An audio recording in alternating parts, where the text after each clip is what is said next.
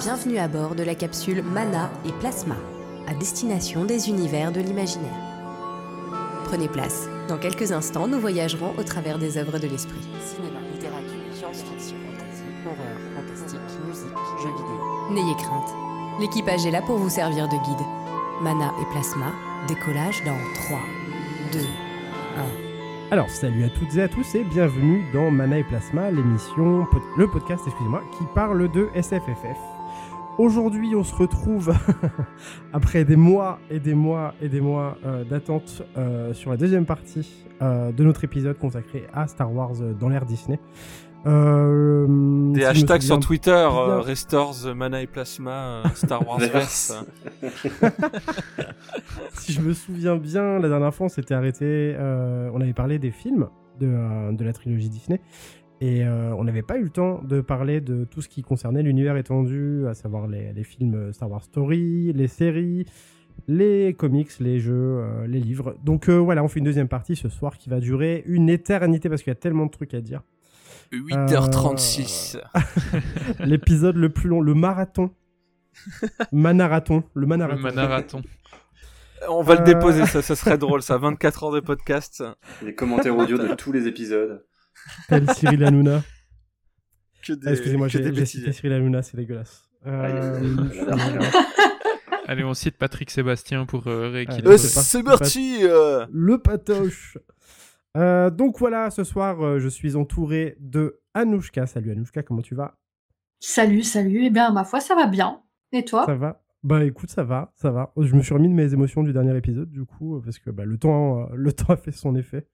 Euh, de l'eau Le temps est passé, 15 Et, ans, euh, 15 ans d'attente. à peu près. Non, on a enregistré ce podcast en 2007. Euh, non, mais du coup, euh, ouais, ça va très bien, je te remercie. On a aussi SF Theory avec nous, salut. Oh là là, très belle imitation. C'est, Oui, euh, on, a, on, a, on a bien, on a reconnu Kylo Ren, bien sûr. Évidemment. Euh, bah écoute, très belle intro, merci. Euh, on a aussi avec nous Saïd. hello, hello. Salut, comment tu vas? Beaucoup plus calme que la fois dernière. D'ailleurs, je tiens officiellement devant les auditeurs et auditrices de Mana et Plasma à m'excuser pour mes propos qui ont pu choquer certains, certaines d'entre vous. Oh. Non, t'as été très C'est pour rire, hein. Mais euh, ouais, disons Non, mais que c'était tellement drôle. Ce qui, euh, ce qui devait sortir est sorti. Cancel Ah, sur- Side. C'était prêt, donc, nécessaire, c'était nécessaire. Fallait que tu exprimes ce que tu avais sur le cœur, Saïd. Voilà, exactement. Surtout pas garder ce genre de choses. Voilà, je suis maintenant en paix avec moi-même. euh. Bah, D'autant qu'entre-temps, euh, il y a d'autres trucs qui sont sortis, et il y a peut-être pire encore que l'épisode 9, maintenant dans l'univers Star Wars, c'est tout à fait possible. Alors, Non.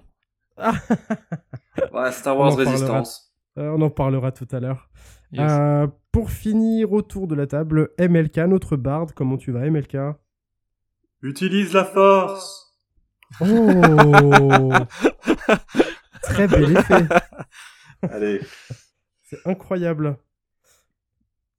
sinon ça va. Euh, Bah oui, du coup j'étais, j'étais ému. Euh, non mais tout va bien, du coup c'est cool, on va pouvoir commencer euh, tranquillement. On s'était quitté du coup la dernière fois sur euh, la trilogie. Euh, il faut savoir que dans l'univers Star Wars, euh, imaginé par Disney, entre chaque film, de, entre chaque film comme on peut dire principal, ou de chaque film canon, Du canon, ouais. euh, T'as des réalisateurs qui se sont penchés sur des petites histoires dans l'univers Star Wars et des films qu'on appelait donc les Star Wars Story. On a eu Rogue One. Et ensuite, Solo, on va commencer par parler de Rogue One peut-être. Je sais pas si euh, quelqu'un veut prendre la parole là tout de suite. Ok, très bien. On va parler de Solo. Euh, non, non, mais euh, Rogue One, euh, je cherchais juste le réalisateur de Rogue One, Gareth Ah, mais ouais. C'est Qui Gareth a Edwards, fait euh, Godzilla. et Godzilla et Monster. Ok. Mais c'est incroyable euh, parce que. Non, mais franchement, euh, bah, quand c'était annoncé, franchement, j'avais très peur. Euh, quand ça avait été annoncé, euh, je me suis dit, bon, ok, une histoire, euh, une histoire, voilà, d'un groupe de rebelles qui se passe, qui se passe donc du coup en fait c'est pour résumer l'histoire c'est un groupe de rebelles qui volent les plans de l'étoile noire euh, les plans qui servent du coup à la fin du l'épisode 4 euh, qui servent à détruire euh, du coup le- l'étoile de, de la mort l'étoile noire euh, je sais pas ce que vous préférez d'ailleurs entre l'étoile de la mort et l'étoile noire à chaque fois je, je sais jamais quoi dire et euh, du De coup la euh, voilà donc euh, donc euh, comment faire euh, d'une petite phrase euh, dans le générique de l'épisode 4 un film entier de euh, deux heures je crois donc euh, c'est vrai que c'était un peu étrange et finalement euh, bah, une très bonne surprise. euh, je pense euh, euh, les autres vous allez être d'accord, je pense, sinon je vous, je vous défonce. mais euh, non non mais une super euh, belle surprise surtout en fait. Le casting euh, assez bon et puis surtout des, une, une scène d'anthologie euh, de combat spatial qui est, qui est assez incroyable euh, sur la, la planète de la planète un peu voilà des îles là euh, Oui. des îles désertes là je sais pas comment ça s'appelle c'est- c'est- je Yep. me souviens plus du tout bien sûr Bah, on a moi non tous plus, ré- hein. on a tous révisé on a tous révisé bien sûr et euh, du coup non non franchement C'est Pandora. Hyper bonne surprise euh, un peu longuet euh, un peu longuet sur ses débuts mais euh, Ouais. en fait ça permettait quand même de voir différentes planètes et puis de voir un peu comment fonctionnait un peu la résistance. C'est vrai qu'on voit qu'on voit certaines planètes assez sympas. Et euh, et ouais surtout cette scène de fin qui est vraiment incroyable de, de, de combat là qui était oufissime quoi mais euh, moi j'ai vraiment Ah oui, bah, ouais, D'ailleurs, voilà, euh, Rogue One a ça. vraiment été apprécié, je pense même plus que l'épisode 7 euh, quand c'est sorti. Ouais. Euh, je crois que voilà, avec euh, voilà, il y a, il y a l'apparition de Dark Vador un peu, euh, qui est une scène mythique. euh, euh, ça avait je- contenté en fait tous les fans qui avaient pas aimé euh, la postlogie euh, ou la euh, rétrologie, que je sais plus comment on dit la La La-. La posologie. La postologie. la La postologie. posologie. Sociologie. Alors, un film de. Star Wars par an. euh, Euh, oui, parce que d'ailleurs, on, on a oublié de vous prévenir avant, je suis désolé, mais ça va spoiler, hein. ça, va spoiler ça, va, ça va spoiler vénère. Donc oui, Oh, l'apparition de, de Dark Vador à la fin. Non, mais peut-être que des gens euh, n'ont pas encore vu, ça m'étonnerait, parmi les fans. Le Mais bon, meilleur truc, c'est euh, Forest Whitaker dans le film. Trop trop bien. Euh, ouais, ouais. Qui cabotine à l'infini. euh, Ouais, de ouf. Trop, De ouf. trop trop bien. De fou. Ils ont eu des gros soucis hein, euh, sur le film d'ailleurs, parce qu'il y a eu des reshots. euh, D'ailleurs, il ressemble pas du tout. Enfin, c'est marrant parce qu'en fait, Ah ouais sur le.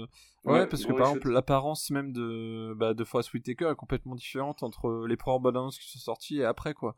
Il, est, Ah, il a pas. pas. du tout euh, cette barbe euh, euh, et tout. En fait, il- vraiment, en fait, euh, les reshots ont vachement changé le scénario. Ça devait pas du tout euh, finir comme ça. euh. Enfin, vraiment, il y avait, euh, il y a eu des petits soucis. euh, C'était euh, pour coller à Rebels et Clone Wars aussi en parallèle, dans lequel il est, Ouais. euh, Saw Gerrera. Ouais, oui, oui, peut-être. ouais. Il apparaît aussi dans euh, Jedi Fallen Order, là, le jeu qui est sorti. Yes. Oui, c'est vrai. Il y a quelques années maintenant. Ouais, Euh, ouais. Le genre de, de Soul-like, euh, de Souls-like euh, de chez cool. EA. euh. Ouais, ouais, qui est pas mauvais. Enfin, qui, qui traîne un peu en longueur, mais qui est pas mauvais du tout. Euh, Qui développe bien l'esprit de bande, de crew de vaisseau. euh, Enfin, on se prend en jeu. Ouais, ouais. Bah, des, Mais là, on ouais, avance sur je les jeux que- vidéo, là. Ouais, Oui, ouais, c'est ça, c'est ce que j'allais dire. je- J'en parlerai peut-être au Bon, niveau, même, euh, au même niveau période, vidéo presque. Enfin, non, c'est Ouais, ouais. Mais du coup, c'est bien, ils ont intégré son personnage vraiment dans l'univers canon et tout. C'est- Enfin, bah, d'ailleurs, euh, enfin, Rogue, Rogue, euh, Rogue One est, euh, appartient à l'univers canon. Mais je veux dire, c'est bien qu'ils étendent l'univers à ce point. Je trouve que c'est un, Ouais. un, Donnie. Yen sous-exploité, quand même, martialement. Mais... Ouais, alors justement, j'allais parler de lui. Je, je le, enfin, moi, j'adore cet acteur. Je suis un gros fan d'Ip Man, en fait. Je- c'est un truc que j'ai Gros jamais fan avoué. d'Ipman, moi aussi, de ouf. Mais j'adore les films de baston, en fait. Moi, c'est vraiment mon délire. Et Ip Man, ça fait partie probablement de, de mes films sacrés. Donc, euh, gros fan de Donnie Yen. Et très surpris parce que moi, je m'étais pas du tout spoilé. euh, J'avais vu aucune bande-annonce sur Rogue One. Et, euh, et quand j'ai vu sa gueule dans le cinéma, j'étais trop content, quoi. J'étais trop content. Donc, euh, ouais, ouais, super casting, je trouve. Euh, Tiens, Saïd, tu voulais dire quelque chose, toi, à propos de Rogue One? Bah, pour moi, ça a été vraiment, euh, comme vous avez dit, je pense, une étonnante surprise. Moi, j'étais parti pour. pas pour le boycotter, mais je faisais pas une priorité de le voir. Finalement, je l'ai vu un petit peu par hasard parce que l'occasion s'était présentée. Et en fait, Ouais. grosse surprise, j'ai trouvé que c'était super réussi, que c'était un peu différent des Star Wars habituels, mais quand même, on s'y retrouvait. Et puis le fait de, de pouvoir avoir un peu l'histoire derrière ces fameux plans de l'étoile noire euh, que Leia met dans R2D2 au tout début de Star Wars 4. euh, Enfin, c'est quand même euh, c'est un élément central de, de toute la rébellion de, de la première trilogie, en fait, et de voir qu'il y a une histoire derrière ça. Et le côté un peu, on essaye de justifier euh, pourquoi euh, sur euh, une, un vaisseau aussi grand que l'étoile noire, il y a quand même un endroit pour... pourquoi il y a un point faible, en fait. Euh, ça, c'était Oui, pas c'est mal vrai. aussi. C'est vrai, c'est vrai. C'est un bon euh, rattrapage euh, 30 ans après. Oui. Mais... Euh. Comme on dit, un plot hole. Non, Ils super. auront- Et puis euh, ça colle vraiment au. on- La fin, fin, fin de Rogue One colle vraiment au tout début de Star Wars 4. Et j'ai trouvé. euh, Je me demandais quand ils allaient s'arrêter tellement ils... ils rentrent dans l'autre film en fait. Ah ouais, carrément, ouais. Et, le Tar- Tarkin vraiment, 3D, il est très bonne expérience. Tu dis? Le Tarkin 3D, il est bien. Le Leia 3D, il est un peu cringe. Oui, c'est bon. vrai que c'est la première fois. je- je- alors, je sais pas si c'est la première fois, mais c'est une des premières fois où on utilise un acteur mort, Ouais. euh, mort depuis quelques années maintenant, euh, Ouais, Tarkin, ouais. et pour le refaire euh, en effets spéciaux. Voilà et euh, et c'est alors je sais pas si c'est bluffant je pense que c'était un euh, c'était un peu euh, comment dire là- maintenant là ce qu'ils font maintenant c'est encore plus fou avec les deepfakes et tout Ouais. mais euh, c'était vraiment au tout début mais il est quand même bien fait quoi franchement il y a des Mais là, il est. Tu sens- tu sens vraiment est la présence et c'est la famille qui a autorisé. Ouais. euh, ils ont pas fait ça comme des cingouins. hein, c'est la famille qui a autorisé. Voilà, Disney a utilisé son image euh, et euh, et je crois qu'ils vont faire exactement pareil pour le prochain euh, Black Panther d'ailleurs. Euh, Ah ouais? Wakanda Ah, Forever. oh Wakanda. Forever? Et en fait, euh, bah euh, le Ouais, l'acteur, c'est je sais plus hein. comment ça s'appelle. euh, Bah en fait, euh, comme euh, il est Chadwick Boseman. comme ouais voilà, comme il est décédé en fait, et comme ils peuvent pas le faire mourir, comme c'est le, ils peuvent pas faire mourir en comment dire en genre euh, tu sais dans le plan Dans un séquence, écran. tu vois. Ouais, Ouais voilà dans un écran. euh, ah Un bah écran malheureusement il, ouais, ouais. il a il a il a chuté d'un toit, tu sais genre les trucs horribles. tu sais. Et euh, et donc du coup euh, je crois je crois que si si je me suis euh, enfin si je vois bien un peu comment le film va se dérouler, on va le voir au début un peu refait numériquement euh, en utilisant en utilisant des plans comme ils ont fait dans l'épisode 9 euh, d'ailleurs de de Star Wars euh, avec De Leia, Leia. ouais. Ouais, ouais. C'est-à-dire qu'ils reprennent des, re- des, des shoots de, de l'ancien film pour euh, faire des euh, pour faire des euh, bah, pour refaire des, des scènes quoi en fait. Mais ça, c'est après- presque inédit en fait, parce que t'as as un univers en fait qui, qui, euh, qui comble des fans depuis, je sais pas, 30 ou 40 ans, qui revient euh, au cinéma. Forcément, tu vois, t'as des gens qui ont disparu entre temps, t'as des gens, t'as des catastrophes aussi euh, pendant euh, le- les tournages. Et du coup, euh, de... je me souviens pas d'autres sagas, tu vois, ou d'autres euh, d'autres univers comme ça qui font appel à des. Enfin, qui, tu vois, qui rappellent des gens euh, euh, qui ont disparu.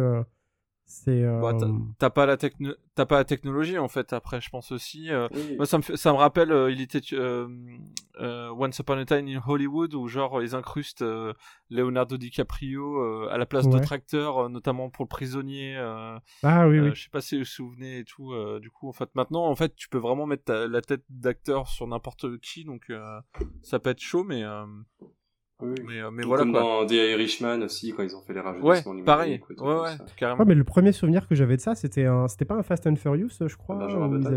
ouais. euh, Bah si, si, c'est- euh, bah euh, c'était euh, Logan Paul, c'est- si je me souviens bien. Ah non, Logan Paul, c'est le non, youtubeur, je Logan crois. Paul, c'est un ouf. Euh, c'est le c'est- youtubeur, ouais. euh, comment il c'est s'appelle? Aaron Paul, je crois, Aaron Paul. Non, Ron Paul, c'est le mec de Breaking. Bad. Euh, Non, non, c'est euh, Ah, c'est génial Attends, Paul Walker. Paul Paul Walker. Walker. Attends, Paul Walker, Walker, voilà Paul Je Walker, savais bien ouais. qu'il y avait un Paul dans, dans l'histoire. Ah, On a fait génial, tous les Pauls, hein. Non, ça c'est euh, On a fait tous les Pauls. Paul Atreides. ça c'est Walker Jean-Paul Texas. Ranger. Le cœur, ça Et Non, pareil, ouais, bah, du d'ailleurs- coup, du c'est, coup, pour, euh, euh, pour, pour Fast and Furious, pareil, ils avaient utilisé son frère euh, comme modèle Ouais. et ils avaient incrusté sa tête Ah mais attends, si on remonte encore plus loin, on est totalement hors sujet là, mais c'est dans The Crow, je crois, le film, qu'ils avaient fait quelque chose comme ça aussi pour, euh, Ah ouais pour Brandon Lee, ouais. Ah oui, t'as raison. Avaient, ils avaient fait de l'incruste de visage. Oui. On n'était pas sur des CGI, c'était vraiment presque du, des effets spéciaux. Non, mais t'as raison. C'était pratique. Non, c'était pas pratique, mais c'était très artisanal. Euh, là, aujourd'hui, on arrive à faire des trucs de fou, quoi. Parce que là, t'as je trouve ça assez, je trouve ça assez étrange euh, pour, euh, bah, après les personnes, les acteurs sont morts, mais pour l'acteur mort de se dire, euh, enfin pour un acteur de se dire que après ça- son décès, Bah ouais. il peut continuer à à, à- à jouer À en fait, mais que mais que d'autres personnes le font apparaître sur des choses que lui, ben il n'a pas interprété, qu'il n'a pas préparé, etc. Enfin, il ou elle, Mm. je trouve ça assez étrange quand même. euh. Bah, ça pose plein de questions, tu vois. Juste, euh, c'est un truc auquel on pense pas forcément, mais le, le doublage, tu vois. la- qui, euh, qui a joué la voix de Tarkin euh, Qui. euh, Qui a Bah, interprété une voix sa qui voix, lui en fait. ressemble. Des imitateurs, hein, ça, ça, Yves ça Lecoq. me choque pas trop.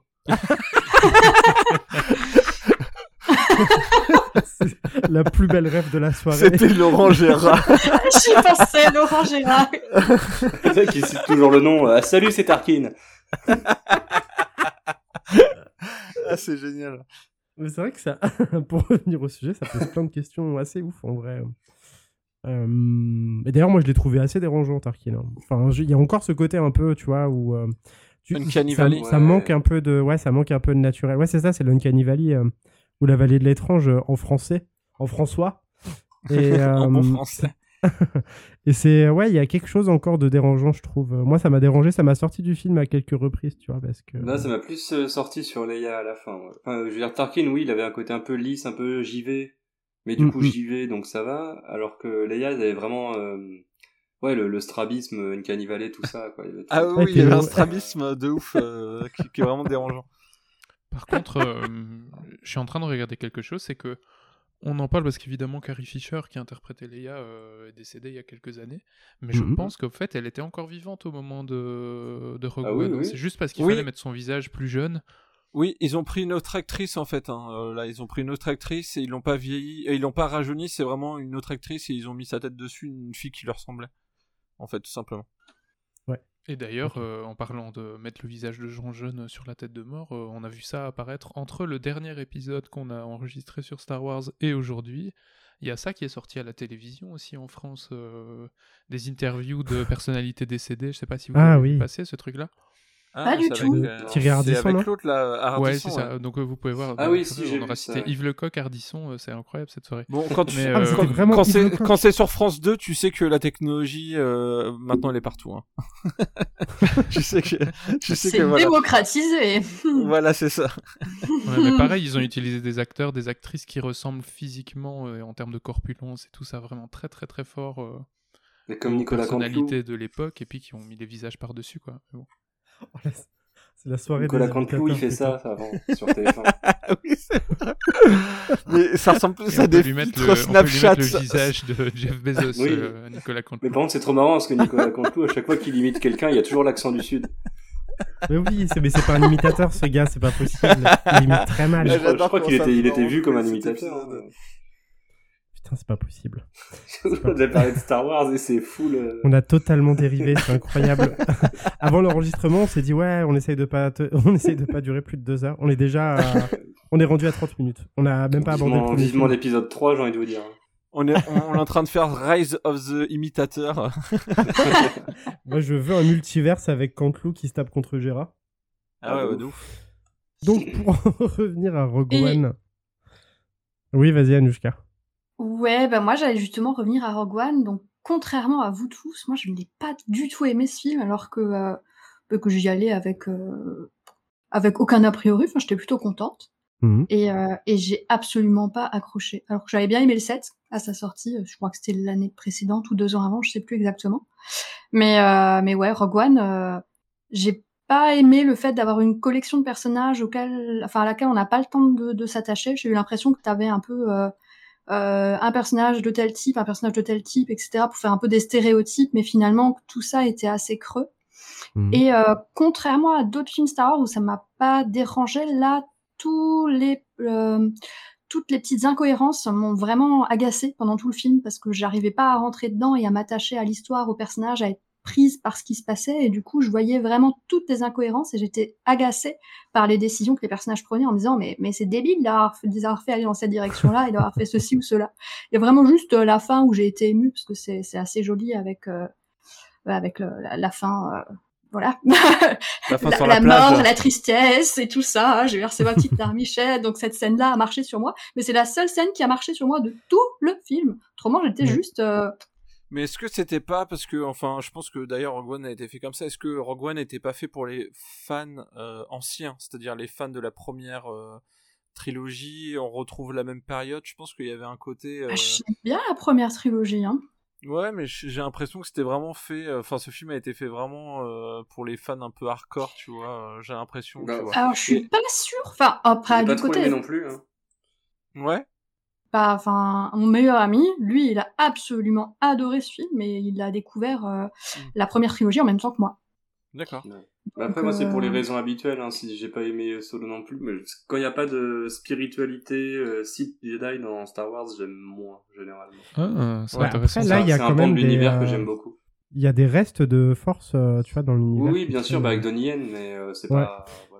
Après, Il n'y a pas d'holo- euh, y a pas d'holocron et de trucs bizarres. et de- je partage, euh, je partage votre avis parce que honnêtement, si, si je suis un peu honnête avec moi-même, si euh, la fin était pas aussi perturbant, per- enfin percutante, euh, notamment bah, effectivement le sacrifice de, tout, de, tous ces, de tous ces résistants et aussi l'apparition de Vador, je pense que le film aurait pas la- laissé un souvenir impérissable en vrai.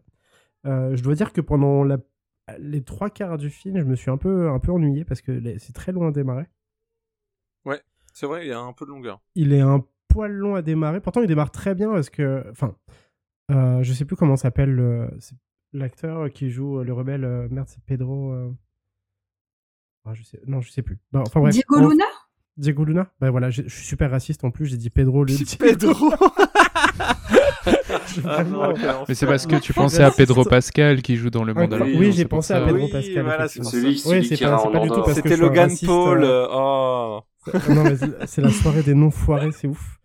Et euh, du coup, euh, C'est bien parce que les en gens fait, nous prennent euh, pas du tout au sérieux, tu vois, comme ça c'est bien. Non, on- on- Cette on- émission euh, va, va, va nous faire tomber très bas, je pense. C'est Paul Luna, en fait. C'est Paul. Ah, mais vraiment, on s'est tous gourés de A à Z. Ok, je. Bon, du coup, je sais plus ce que je voulais dire. hein. C'est Ah. c'est une blague, c'est premier degré, bonjour. non, mais du coup, euh, je sais plus ce que je voulais dire, mais bref, effectivement, le, je, je trouve que le film s'installe vra- vraiment, il prend son temps pour s'installer. Euh, Il y a des punchlines, euh, notamment du robot, je sais plus comment il s'appelle le droïde, mais euh, qui tombe un peu à plat par moment. K2SO, non? Je sais plus. Euh, alors là, je sais plus. Je sais plus. Moi, je vais éviter de citer des, des blazes ce soir parce que C'est vraiment, à K- chaque fois, K- je vais me K- foirer. KD2O, tu sais, le truc sur KD2A. la, la, DK, la K2SO. DKTV. K2SO. K2SO. Merci, Anouchka. C'est KTO. merci, merci d'être la plus sérieuse ce soir. C'est Winnie qui nous dit c'est que c'est K2R. Ah non, c'est KDO, non, de KD Olivier. Le Allez. robot qui détache. Et euh, bref, voilà. euh, heureusement que la fin est là parce que je pense que oui, effectivement, euh, le film aurait pas laissé un souvenir, un grand souvenir à, à beaucoup de gens autrement. Et, euh, Mais la fin, ouais, est dantesque. La fin est dantesque. Et l'apparition de, de Vador, j'avoue, j'étais accroché à mon siège. c'était Ouais, c'est terrible. hein. C'est trop bien. Et Est-ce euh, que le tu- film vaut pour moi que pour ça quasiment. Est-ce que Ouais, tu viens coup, de dire, est-ce que tu viens de dire en substance que si on prend le film et qu'on enlève les trucs qui sont bien, il est moins bien? Je- grossièrement, c'est ce que je dis. non, mais- non, en fait, si, je pense que le film ne vaut que pour le sacrifice des rebelles et pour l'apparition de Vador. Ça veut pas Ça, dire je, ouais, je me sens un peu moins éléments à l'apprécier moyennement. En Et fait, la- si et tu la scène, veux, et pendant la tout scène le de film, fin, la scène de bataille quand même. euh, Ouais, la ouais. meilleure scène oui, de oui, bah c'est ça, c'est la scène. spatiale, de- euh, Oui, c'est ça. Franchement, euh, tu regardes Après, la on scène. enlève tout le reste. Hein. Tout, tout ce qui mène à ça, la construction des personnages, tout ça, on Oui, peut non, c'est vrai, hein, c'est parce que... Non, mais après, pour moi, c'est un film spectacle. Après, c'est un vraiment pour le coup. Euh... Je vais pas chercher plus loin. En fait, ça se rapproche. Pour moi, ça se rapproche vachement des films de western un peu où où t'as Ouais, une équipe de. T'as, t'as, t'as une équipe de voilà de, de, de mercenaires et qui font leur mission et qui euh, Bah, c'est l'attaque Voilà, de qui- diligence, quoi. ouais, voilà c'est ça en fait c'est exactement c'est un c'est un film de braquage c'est un film tu vois donc Ouais, ça, ça ça fait référence à ce film là et c'est vrai que dans ce film là généralement euh, les personnages euh, comme t'en as beaucoup à présenter euh, c'est pas comme euh, voilà ou quand t'as un héros la quête du héros machin et tout là c'est vraiment euh, c'est vraiment t'as plusieurs personnages donc tu les suis un peu dans, dans leur destinée dans leur truc quoi Ah, mais j'ai euh, trouvé même vraiment sujet. léger et, euh, et vraiment pas, je sais pas, pas naturel. Je les sentais pas incarnés, ces personnages. En tout cas, voilà, à titre personnel, ça m'a, ça m'a gêné. Après, c'est si tu, comment dire, t'enlèves euh, la trilogie originale. Imaginons Rogue One sort comme ça. Euh, Est-ce que après, euh, tu vois, genre les gens auraient aimé euh, parce que euh, c'est parce que c'est un film en fait qui se base sur tout le monde connaît l'univers Star Wars. Il y a, il y a un peu Ouais, de ça. c'est sûr. Ouais, ça sens euh, tout ce qui est périphérique au film, euh, ça fonctionne plus. Oui, non, Bon, non, on non, est d'accord. Pas du tout. ouais. Ouais. Et en même temps, la- ça a été- ça a dans- été- dans nos souvenirs. C'était moi, la merde pour la musique aussi. John Williams devait... euh, Non, pas John Williams. Ah bref, je sais plus qui devait la faire. Et au final, je crois que c'est Michael Giacchino qui a dû faire au pied levé euh, la bande son en deux semaines seulement Oh. de tout le film. Dur. Et il l'a fait. C'est pour ça qu'on s'en Oui. souvient pas trop. À part un thème. Oui, euh, de ouf. c'est ce que j'allais dire. Personne se souvient de la BO du coup. Et sinon, juste un truc, euh, on est bien d'accord que on est parti pour faire une trilogie. Et là, on fait les deux Star Wars Story et les bouquins. et la prochaine fois, on fait jeux vidéo, séries animées, parce que là. Non, on va aller plus vite, on va aller plus vite. Mais le problème, c'est Oh. que si on attend encore, il y a de nouveau une série Star Wars qui va sortir et ce Putain, sera quatre épisodes à la place. Bah, ça fera une trilogie, quoi, comme Star Wars.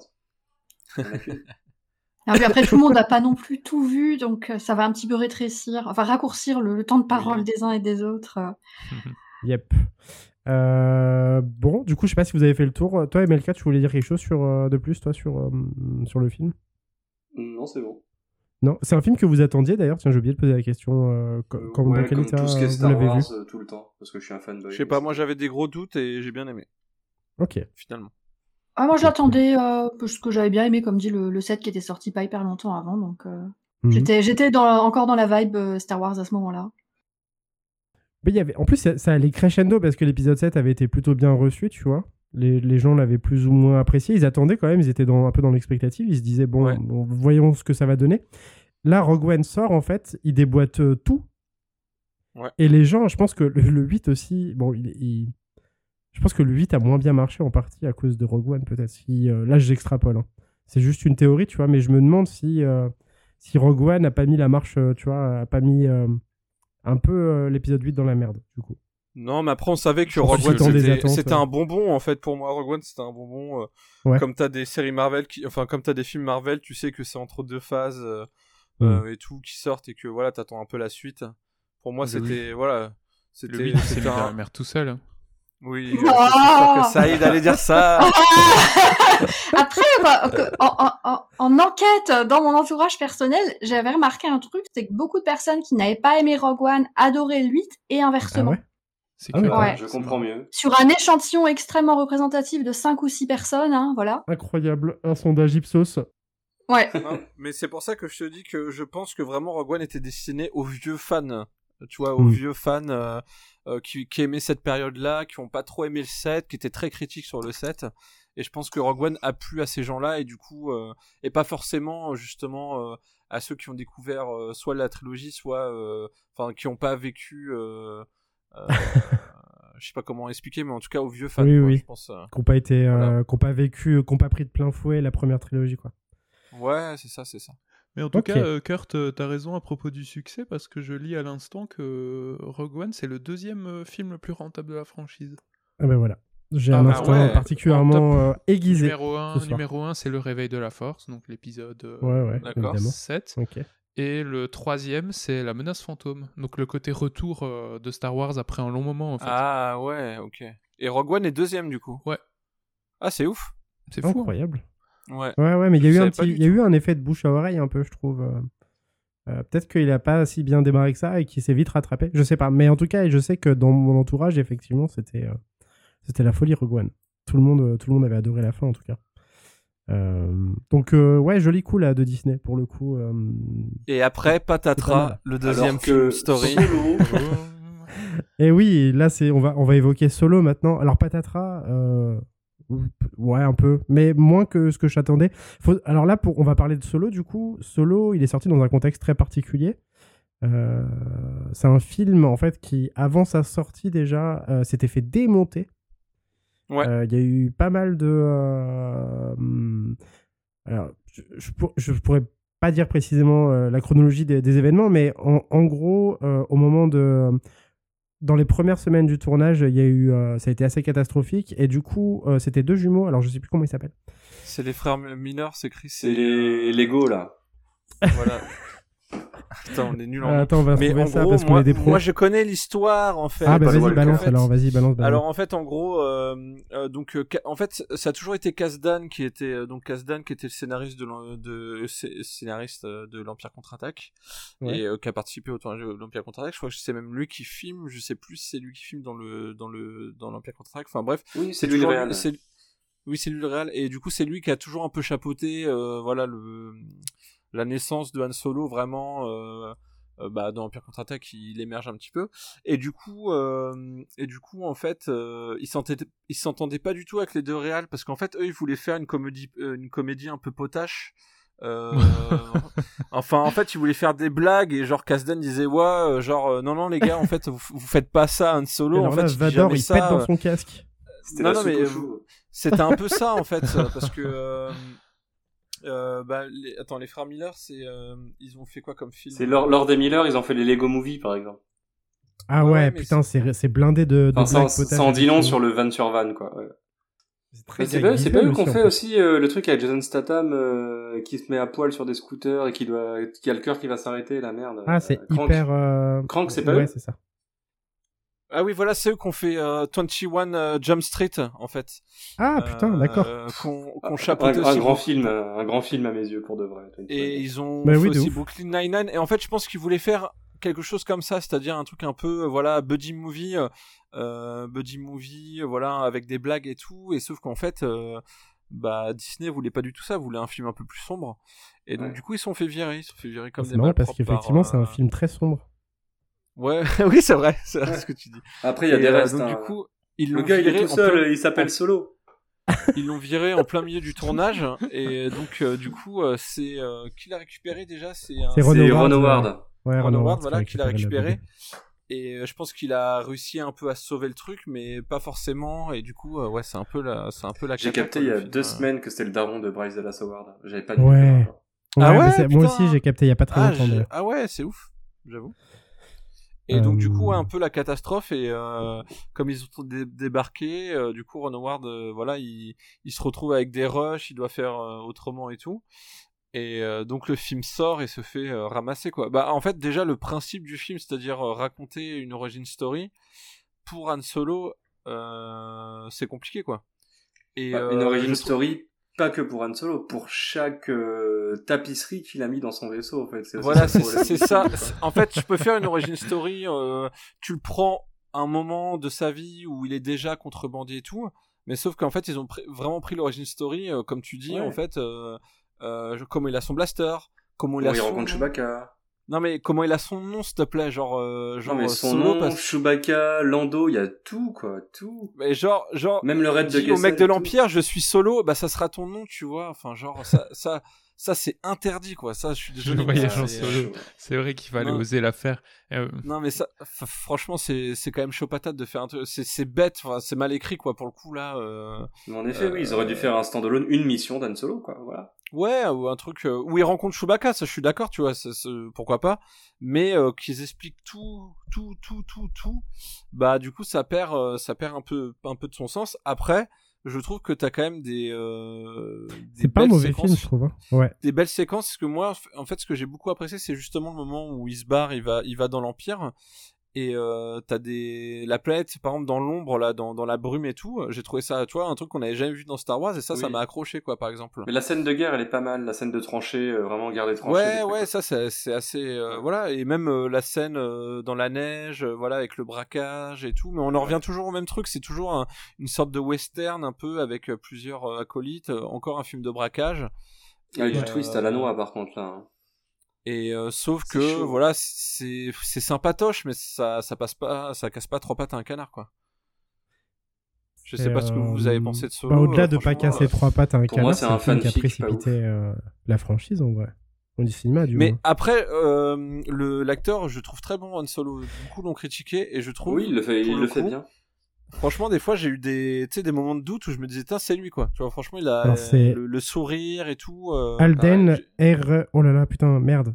Je vais encore parler pour. Ah ouais, là, euh, tu vas galérer, là. Ouais. Ehrenreich? Paul Ehrenreich? Walker. Paul Walker. C'est Paul Walker. Paul Walker. C'est Paul Walker. Euh, non, mais du coup, oui, parce que c'est en partie une des raisons aussi euh, pour lesquelles le film s'est un peu cassé la gueule, c'est que déjà avant même sa sortie, il y avait plein de dossiers qui étaient sortis sur l'acteur, euh, plein de langues, euh, enfin plein de gens en fait disaient qu'il qu'il savait absolument pas jouer, qu'il avait dû être coaché. Ah oui, c'est que vrai, il avait, eu des, catastrophe. il avait eu des, des coachs, j'avais oublié il fait, il s'était fait mais bâcher de fou, alors que je le trouve Bah, pas effectivement. ouais, ouais. Bah alors pe- peut-être que effectivement il y avait du vrai dans tout ça et très probablement, mais Mais est-il il a joué dans un que, film la- frères Cohen et il est très bon. hein. Bah ouais, ouais. Donc je comprends Ouais, pas moi, je trop l'ai ce qui s'est vraiment- passé. enfin, je l'ai pas trouvé spécialement mauvais comme acteur. Non, Non, non, non, moi j'ai trouvé qu'il était plutôt bon d'ailleurs. Y a- pas, je, trouve que c'est pas, c'est pas à cause de lui que le film euh, est moyen, je trouve. C'est le dans la commu Star euh. Wars, hein, en vrai. Bah, en plus, le cast, ouais, il est pas mauvais du tout, quoi. Woody Harrelson, Donald Glover, euh, euh, Emilia Emilia Clarke, Clarke. Emilia qui Clarke. ne sert ouais. à rien, elle est, Aïe, aïe, aïe. joue, elle joue mal. Pourquoi elle joue mal hein, Vraiment. La caution féminine. euh, C'est la cata, Ouais. Emilia Clarke. hein. De toute façon, depuis Terminator Genesis, joué. C'est vrai Terminator qu'au cinéma, Genesis, c'est compliqué. euh, Oh là là. Heureusement qu'elle avait, heureusement qu'elle avait des, enfin genre euh, qu'elle a du bon texte dans Game of Thrones. Du coup, euh, Oui, c'est parce bien. que c'était pas du jeu de ouf non plus, hein, Game of Thrones. Non, mais elle est pas Mais, mauvaise euh, non plus, je trouve, dans Game non, of elle est pas Thrones. mauvaise dans, C'est un personnage. dans euh, Game of Thrones, mais franchement, dans, bah, dans Terminator Genesis, c'est une catastrophe, et Ouais. euh, dans Han Solo, euh, c'est un peu, euh, c'est un peu chiant, quoi. C'est un peu plat. La ouais. dame, la dame robot, elle est trop bien de Lando, par contre. Et Lando est super bien d'ailleurs. Ouais, Donald Glover, aussi. mais lui, il est ouf. hein. Il est imbattable. Ouais, après. franchement, ouais. Ouais, il est incroyable. Et d'ailleurs, euh, il parlait aussi de de faire, euh, enfin, de, de faire un dérivé, euh, de faire un spin-off sur euh, de- sur son personnel, non, de Lando. Ouais, mais Ouais, je pense hein. Je sais pas où ça en est. Oui, c'est toujours prévu, je crois. Euh, du coup, bon, catastrophique, ça on l'a capté. Est-ce que vous reconnaissez votre Han Solo Non, pas ou, euh, catastrophique, justement, je trouve. Enfin, euh, c'est juste qu'ils ont fait des choix, des choix un peu étranges. Après, euh, je franchement, je l'ai vu la première fois, j'ai pas aimé. Euh, je me suis dit, bon, je l'ai vu une deuxième Ouais. fois, je lui ai laissé une seconde chance et j'ai trouvé qu'il était sympathique. Mais Ouais. bon, est-ce que euh, un film Star Wars doit être sympathique? Bon, après, oui, mais je veux dire euh, par là que. euh, Là, c'est pas un film de la, tu vois, de, c'est pas un film canon. Enfin, c'est canon, mais je veux Non. dire, c'est un, c'est un Ouais, Star Wars story, quoi. je trouve que ça fait vraiment pour moi c'est comme si c'est comme les mauvais films de l'univers Marvel en fait tu vois c'est Mhm. vraiment pff, tu, tu le regardes tu l'oublies il y a y a rien d'épique alors qu'ils ont les moyens ils ont de la thune euh, euh, ils peuvent prendre tu vois genre ils peuvent quand même prendre des scénaristes euh, donc je trouve ça quand même dommage quoi ils auraient pu faire un truc euh, tu sais sur la contrebande ils auraient pu faire vraiment un truc beaucoup plus stylé quoi que, Mais que Dark Maul, euh, Dark Maul a tout jamais teasé. euh, Forever. ah oui Je c'est suis assez, je suis Ah assez d'accord avec toi sur, sur, sur le fait qu'il soit bah, finalement oubliable. Moi, je l'ai vu euh, cette année. J'avais pas envie de le voir euh, à sa Mhm. sortie parce que j'étais déçue par, par Rogue One et puis, euh, puis voilà, j'avais, enfin, il, il me tentait pas du tout.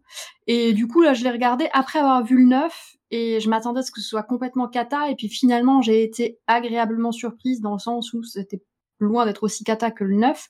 Et après, dans l'absolu, je pense qu'il se tient euh, un peu plus de façon indépendante peut-être que Rogue One. Ouais. Euh, mais euh, je l'ai vu en février et j'ai quasiment tout oublié du film. Genre, j'ai, enfin, ça fait film d'action, euh, tu sais, euh, du, euh, du dimanche euh, que tu regardes comme ça, et puis euh, deux semaines après, t'as oublié euh, que tu l'as vu, Mm. quoi. ouais t'as mis un skin Star Wars dessus et puis voilà quoi Ouais, même c'est ça. Il est pas hein, mauvais, mais il est pas bon, euh, et il est oubliable. Et euh, ouais, bah, d'autres- enfin bon.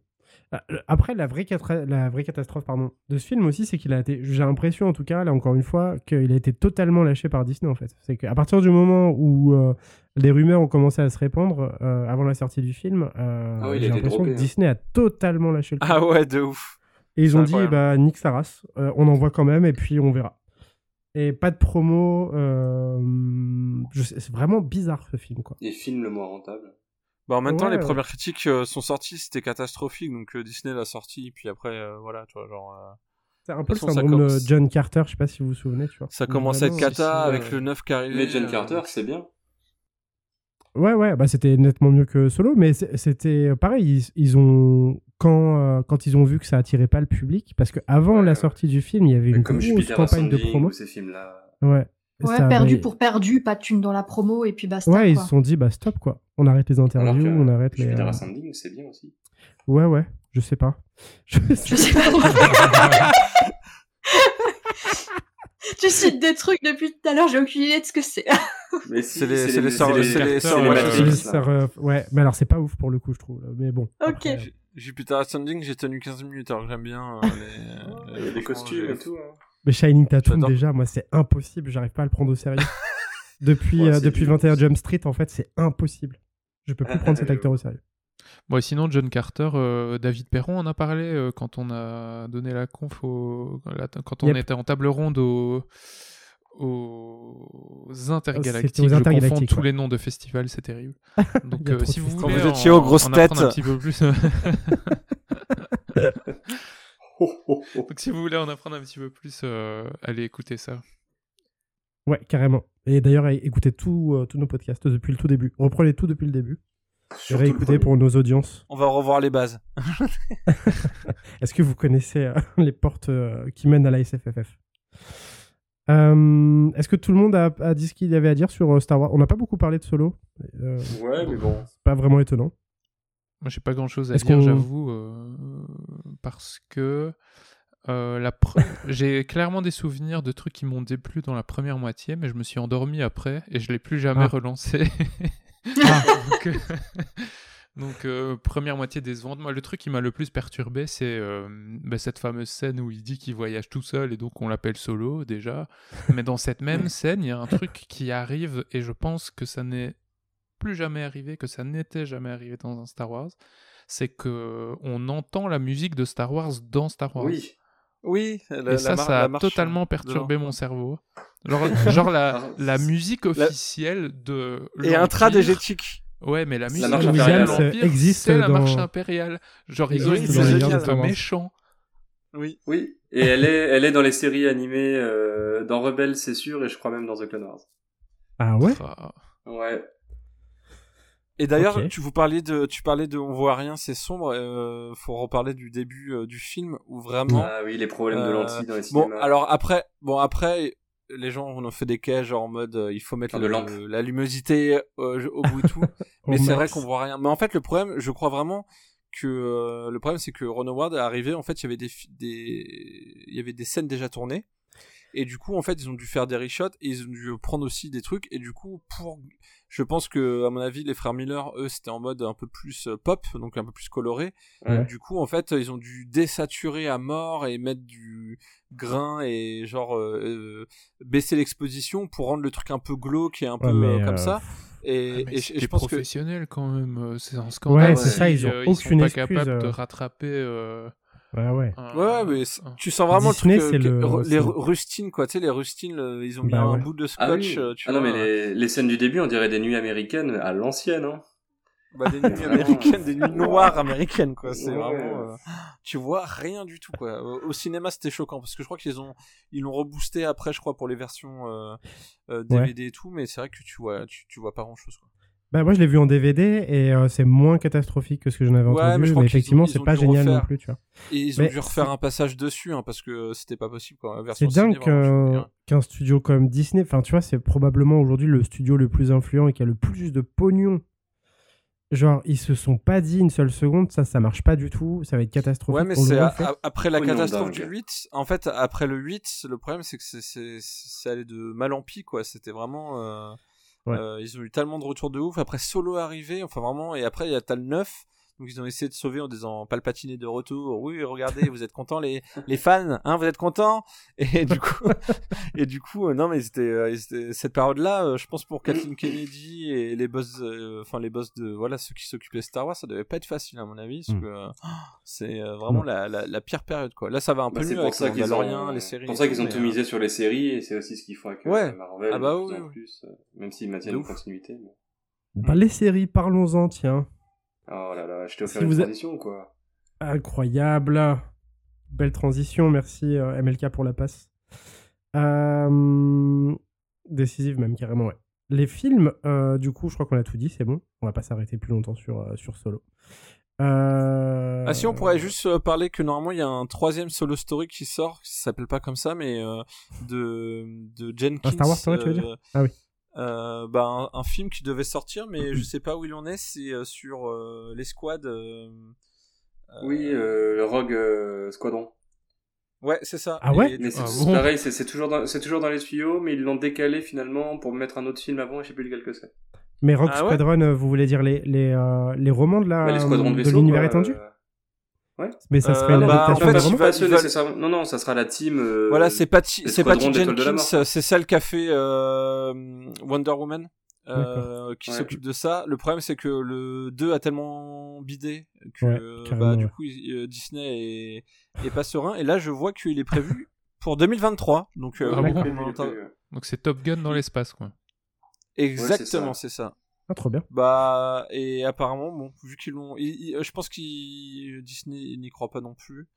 Euh, mais, Est-ce qu'il y aura euh, une scène de volleyball aussi Ah, ce serait énorme. De volleyball, mais genre euh, laser, quoi, tu vois. Et peut-être qu'on arrive, euh, ça- c'est effrayant en fait pour les fans de Star Wars, mais peut-être qu'on arrive au terme de quelque chose et que genre Disney va juste lâcher Star Wars totalement en fait, à force de se Bah non, parce qu'il y a 10 000 séries, Non, il y a, mais t'as Ashoka, mais- t'as The Acolyte, euh, Mm. non, Non, non, mais au as cinéma, je veux dire, après, t'as les fans, euh, t'as les fans absolus de Star Wars qui ont Bah, vu leur premier normalement, Star Wars au cinéma. Je pense que ça va faire. Normalement, t'as t'as des films euh, qui doivent sortir, qui sont faits Bah ouais. par les mecs de Game of Thrones, mais je sais pas s'ils sont pas fait virer parce Ouais. qu'ils ont un accord avec Netflix maintenant.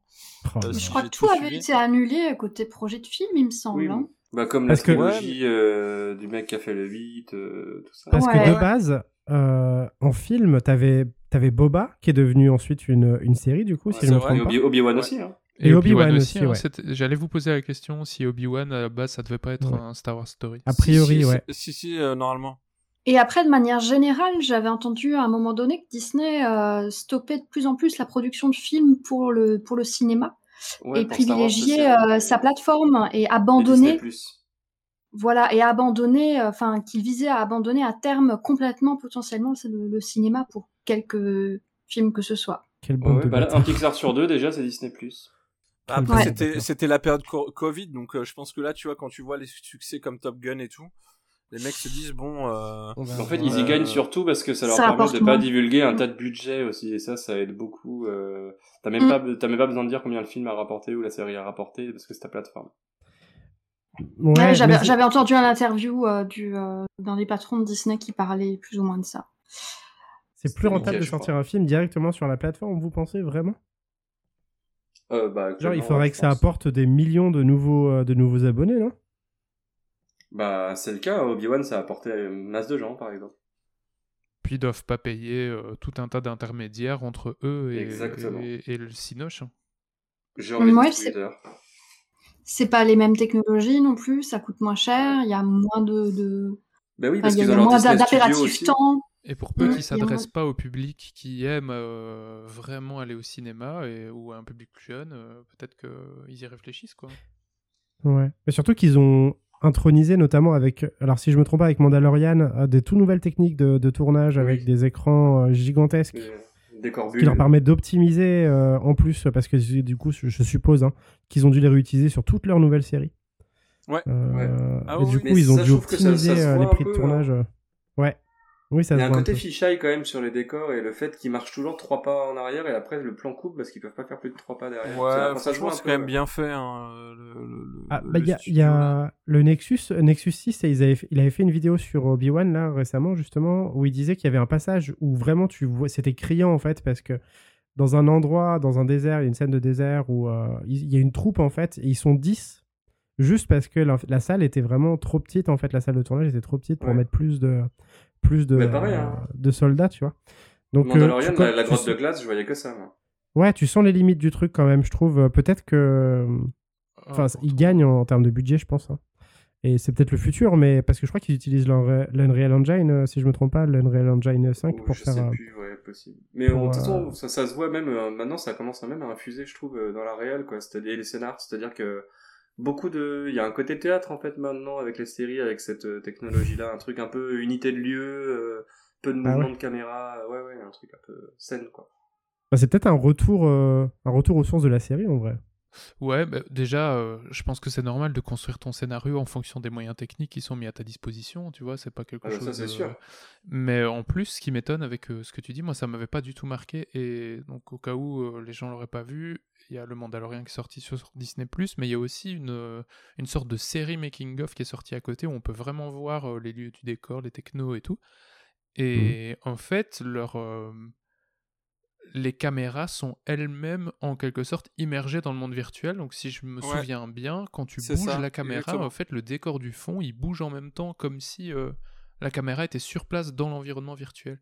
Du coup, moi, Ouais, ça m'avait pas marqué. euh, Maintenant, Ouais, ça ne marche les qu'avec de- les longues distances, peut-être pas avec les objets Mm. qui sont euh, en avant-plan, pour le coup. C'est pas les scènes de voiture dans les Hitchcock, quoi, où genre tu vois le truc défiler derrière. Ouais, c'est ça. Non, non, c'est- franchement, c'est très très bien fait et euh, et euh, ouais, c'est vrai que ça a révolutionné et ça les d'ailleurs ça les a beaucoup aidés avec le Covid euh, pour tourner toutes les saisons parce Mm. qu'en fait, t'as juste besoin d'être en studio. Euh, tu peux être n'importe où sur la neige et tout et tu peux euh, tu peux pratiquement tout tout filmer quoi. Et Bah, je sais pas après si on commence à parler des. des, des, Oui, bah parlons de Mandalorian. Du coup, c'est c'est la, c'est la première série live qui est sortie sur, sur l'univers de Star Wars, si je me trompe pas. Ouais. Dans l'ère Disney. Et même, Bah d'ailleurs, euh, a- ouais, ah live, ouais, parce que c'est vrai qu'on n'a pas parlé de Rebelle. euh, je sais que euh, MLK va en parler aussi. Tu voulais parler de Rebelle Euh, peut-être, MLK, avant qu'on commence avec Mandalorian? Bah non, j'en parlerai après. Peut-être qu'on fera les séries animées au pire. Non, non, allez-y. Ouais, bah, vas-y. ok. Mandalorian, euh, du coup, ouais. moi j'ai pas vu. Oh, sérieux? Euh, Mandalorian, bah du coup, euh, grosse surprise parce que bon, c'est vrai que c'est pareil quand ils l'ont sorti, tu t'es dit bon, euh, ça va où? Et euh, finalement, euh, une première saison euh, assez sympathique, euh, mais bon, pas pas officielle, mais c'est vraiment à partir de la saison 2 où là, euh, bon, c'est un peu fan service à gogo, hein, c'est un peu regardé, ils sont aussi et tout. Mais pour ceux qui suivent un peu, bah comme euh, comme on, par- on parlera tout à l'heure des Ouais. séries animées et tout. C'est vraiment quand même un plaisir de retrouver certains personnages que tu avais vu qu'en dessin animé. Et euh, bah, c'est surtout en fait le phénomène, euh, en fait euh, grâce à Mandalorian, le phénomène gros goût quoi, le phénomène du du petit Yoda, du bébé Yoda. franchement avec ça, ils ont réussi à se faire une thune incroyable Disney quoi, parce que c'était vraiment juste une série à la base et c'est devenu un phénomène de société quoi. Donc ils ont réussi en fait en passant à la série en live à faire voilà à, à faire ce qu'ils avaient pas réussi vé- véritablement à faire avec la trilogie quoi. Ils ont Ah bah, vraiment, c'est pas, euh, c'est pas bébé 8 ou des porcs, quoi. Là. Il est vraiment mortel, quoi. Même si on n'a pas pas envie d'aimer ça une mascotte, on est obligé de l'aimer, quoi. Il est beaucoup trop mignon. Ouais, c'est vrai, c'est vrai, ils ont Ouais. vraiment réussi à faire le truc. Toujours pareil, je, je, je vais encore parler de, de, je vais encore parler de, de western, mais c'est encore un western, encore, euh, voilà, c'est, c'est presque un film de Ronin d'ailleurs même. Euh, Ouais, si- carrément. si Bah, t'as, t'as euh, un épisode qui est, en, t'es- qui est dédicacé euh, en hommage euh, à un Kurosawa, là. Merde. Ah ouais? C'est au début, de, au début d'un épisode de la saison 1, celui où il défend un village, là, de, de marcheurs, là. D'accord, ouais, oui. Enfin, où il rencontre la catcheuse, justement, euh, l'ex-catcheuse, euh, l'actrice. euh, Enfin, bref. Et euh, donc Mais- très intéressant parce que ça prend place dans une période qu'on connaît pas parce que c'est celle euh, post euh, première trilogie, donc euh, après l'épisode euh, 6. Donc euh, voilà euh, le moment où la République a battu, euh, où la, où la rébellion a battu l'Empire et du coup c'est la nouvelle République. Donc vraiment une euh, une, euh, une période super intéressante parce qu'on l'a pas vu en fait dans, dans la nouvelle trilogie vu que c'était 30 ans après et qu'il y avait déjà la République qui a été tuée en 3 secondes dans l'épisode 7 et donc euh, voilà toute un- une sorte de nouvel ordre où toutes les cartes sont rabattues. Donc euh, euh, même si on, on, on la voit pas la, la politique beaucoup dans, dans cette série on voit que voilà c'est un monde en reconstruction un univers en reconstruction euh, voilà avec plein de personnages et et voilà l'empire qui reste toujours un peu menaçant et euh, c'est vrai que l'histoire de voilà de, de ce Mandalorien donc de ce guerrier euh, euh, qui voilà qui qui qui, qui essaie de, de se battre et essaie de mener ses missions tout en protégeant voilà une une tout en protégeant un enfant et tout c'est c'est vachement cool et puis et puis c'est assez ouf parce qu'en fait toutes les émissions passent par un mec qui a un casque quoi et ça c'est fort aussi je trouve j'ai trouvé ça vraiment top C'est vrai, dans- c'est très très fort. C'est euh, assez fort d'avoir réussi à faire un personnage masqué. Tu vois, ils ont essayé de faire ça dans Halo, euh, la série qui vient, qui vient de sortir sur, euh, qui est sur Canal en ce moment, enfin qui est finie. Et en fait, il enlève tout le temps son casque. Et euh, alors que dans la, enfin bref, ils ont pas réussi à faire un truc comme dans le Mandalorian où vraiment, où ouais, où vraiment, ouais, mais dans le Judge Dredd, tu vois au moins la bouche. Là, tu vois rien du tout. C'est un truc de ouf. C'est vraiment, tout passe par les gestes. Et et ouais, c'est d'autant saison- plus incroyable que c'est, enfin, le, du coup, le Mandalorian est incarné par Pedro Pascal, qui est quand même un acteur, euh, tu vois, avec une tête, euh, une gueule. euh, Ouais, bah, dans surtout, Narcos, euh, qui s'est fait connaître surtout dans Narcos. Mm, ouais. euh, Tout à fait. et, et, euh, Et dans Game of Thrones. Et dans Aussi, Game of ouais. Thrones aussi. qui, Euh, oh là là, sa mort affreuse, putain. ça spoil. et, euh, donc du coup, euh, non, franchement, après, je dirais pas que la saison 1, j'étais genre dithyrambique, je me suis dit, bon, c'est c'est pas mal, c'est vraiment à partir de la saison 2 où j'ai vraiment, euh, vraiment adoré. Parce que je trouve que la saison 1, le souci, c'est que c'est euh, beaucoup de stand-alone, c'est-à-dire de d'histoires qui se suivent pas forcément, il y a un petit fil. Et, Ouais. euh, Moi, c'est ce que côté j'ai- pulp bah, un peu, peut-être. Ouais, moi aussi. Le, côté, aussi. le côté sérieux, le sérieux à l'ancienne, Ouais. où justement, euh, ça se prend un peu moins la tête. ouais, mais c'est- tu sais pas trop où voulait tout. aller, tu vois. Tu savais pas c'est pas grave, juste. C'est pas grave, ouais, je suis d'accord avec, euh, avec Jérôme sur ce coup. Ouais, je trouvais ça pas assez prenant, ces, ces stand-alone au début. J'ai été Ouais. aussi un peu plus accrochée à saison 2 et quand euh, quand il y a un peu plus d'enjeux qui se dégagent. Je peux Je aimer le, le, le côté stand-alone dans certains concepts, mais là, je trouvais ça trop froid. En fait, Ouais. j'arrivais pas. C'est quand on a commencé à avoir un peu plus de personnages récurrents, à avoir l'univers qui s'installe un peu Oui, plus que euh, que ça que ça m'a plus pris finalement. Mais justement, je Hmm. pense que ça aurait pas la même, ça aurait pas la même saveur euh, sans les petits stand-alone au début. Et je, et je suis sûr que Saïd a envie de nous parler de la musique aussi, en parlant de rupture. Ah oui, mais là, euh, Goranson, euh, que dire? C'est c'est du génie. Pour moi, c'est du génie. Tu, tu débarques avec une euh, post-logie qui fait pire que pire. euh. Moi, j'étais prêt à débrancher la prise de Star Wars, tu vois. J'ai dit, il faut l'achever, ce truc. euh, c'est- Arrêtez tout. Et puis, il y a le Mandalorian qui sort. Bon, je l'ai pas regardé au début, j'étais un peu sceptique, mais je trouve vraiment que. Ça le t'a mis une fait d'oser- Exactement. Deux C'était deux mandaloriens, Et pas pour rien. De- Mais euh, arriver à faire du Star Wars sans faire du Star Wars avec une musique différente de John Williams, il fallait vraiment oser le faire. Et je trouve que la musique de Goranson est mémorable sur ce coup. euh, Carrément. ce, ce type euh, m'impressionne. Une fois de plus, je sais pas combien de fois j'en ai parlé ici, euh, mais euh, il va loin, il fait de très belles choses. Il a 37 ans, il- je crois qu'il a un Oscar, il compose euh, pour Nolan, il compose pour euh, Star Wars, il incroyable. Incroyable parce que moi à 37 ans, euh, je suis capable de faire tout ça non seulement. Mais genre là, je suis tout seul depuis une semaine, j'ai oublié d'acheter du PQ, c'est pour vous dire à quel point quand même je suis pas du tout le même type de personnage. Oh là là. Ah, c'est Euh, terrible. Et Goranson, un c'est Hans Zimmer qui va lui acheter son faire.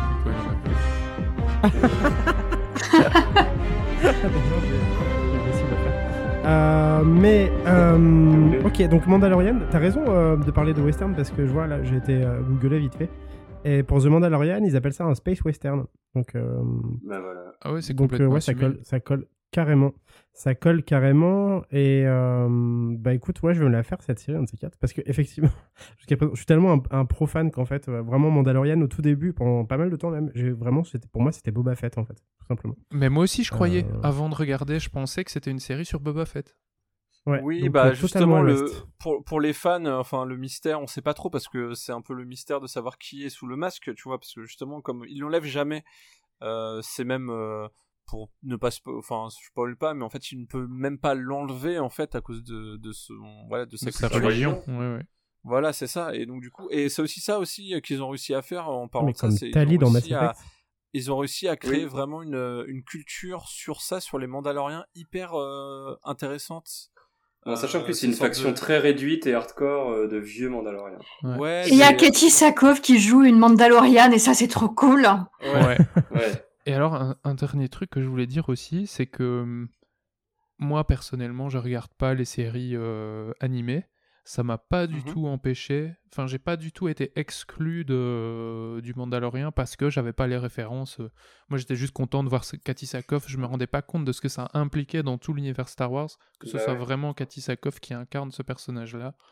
Euh, ça m'a plutôt donné envie de, de découvrir des séries animées que de, de me laisser échapper à des références qui m'empêchaient d'apprécier le, le voyage. Ouais, parce que c'est vrai qu'il y a quand même Ahsoka, Bo-Katan? Ouais, non, je disais pareil, j'avais pas non plus vu les, les, les, les, les séries animées. Après, Sackhoff, moi, c'est Battlestar Galactica Forever. Hein. Mais, euh, Ouais. mais oui, La, la duckface la plus connue de. Cara De l'espace. Oh, Cara Trace, elle est tellement bien. Mais, euh, mais, mais, mais ouais, ça, ça, ça m'a pas du tout empêché d'apprécier. Après, comme dit, j'ai j'ai mis du temps à rentrer dedans quand même. euh, vraiment, Ouais. je, le- je le regardais en faisant autre chose au début. Euh, Jusqu'à ce que ça commence à me happer suffisamment. Mais euh, ça donne plus envie de, de, de connaître un peu plus le background des séries animées que, que de se dire, ah, je suis passé à côté d'un truc, ouais.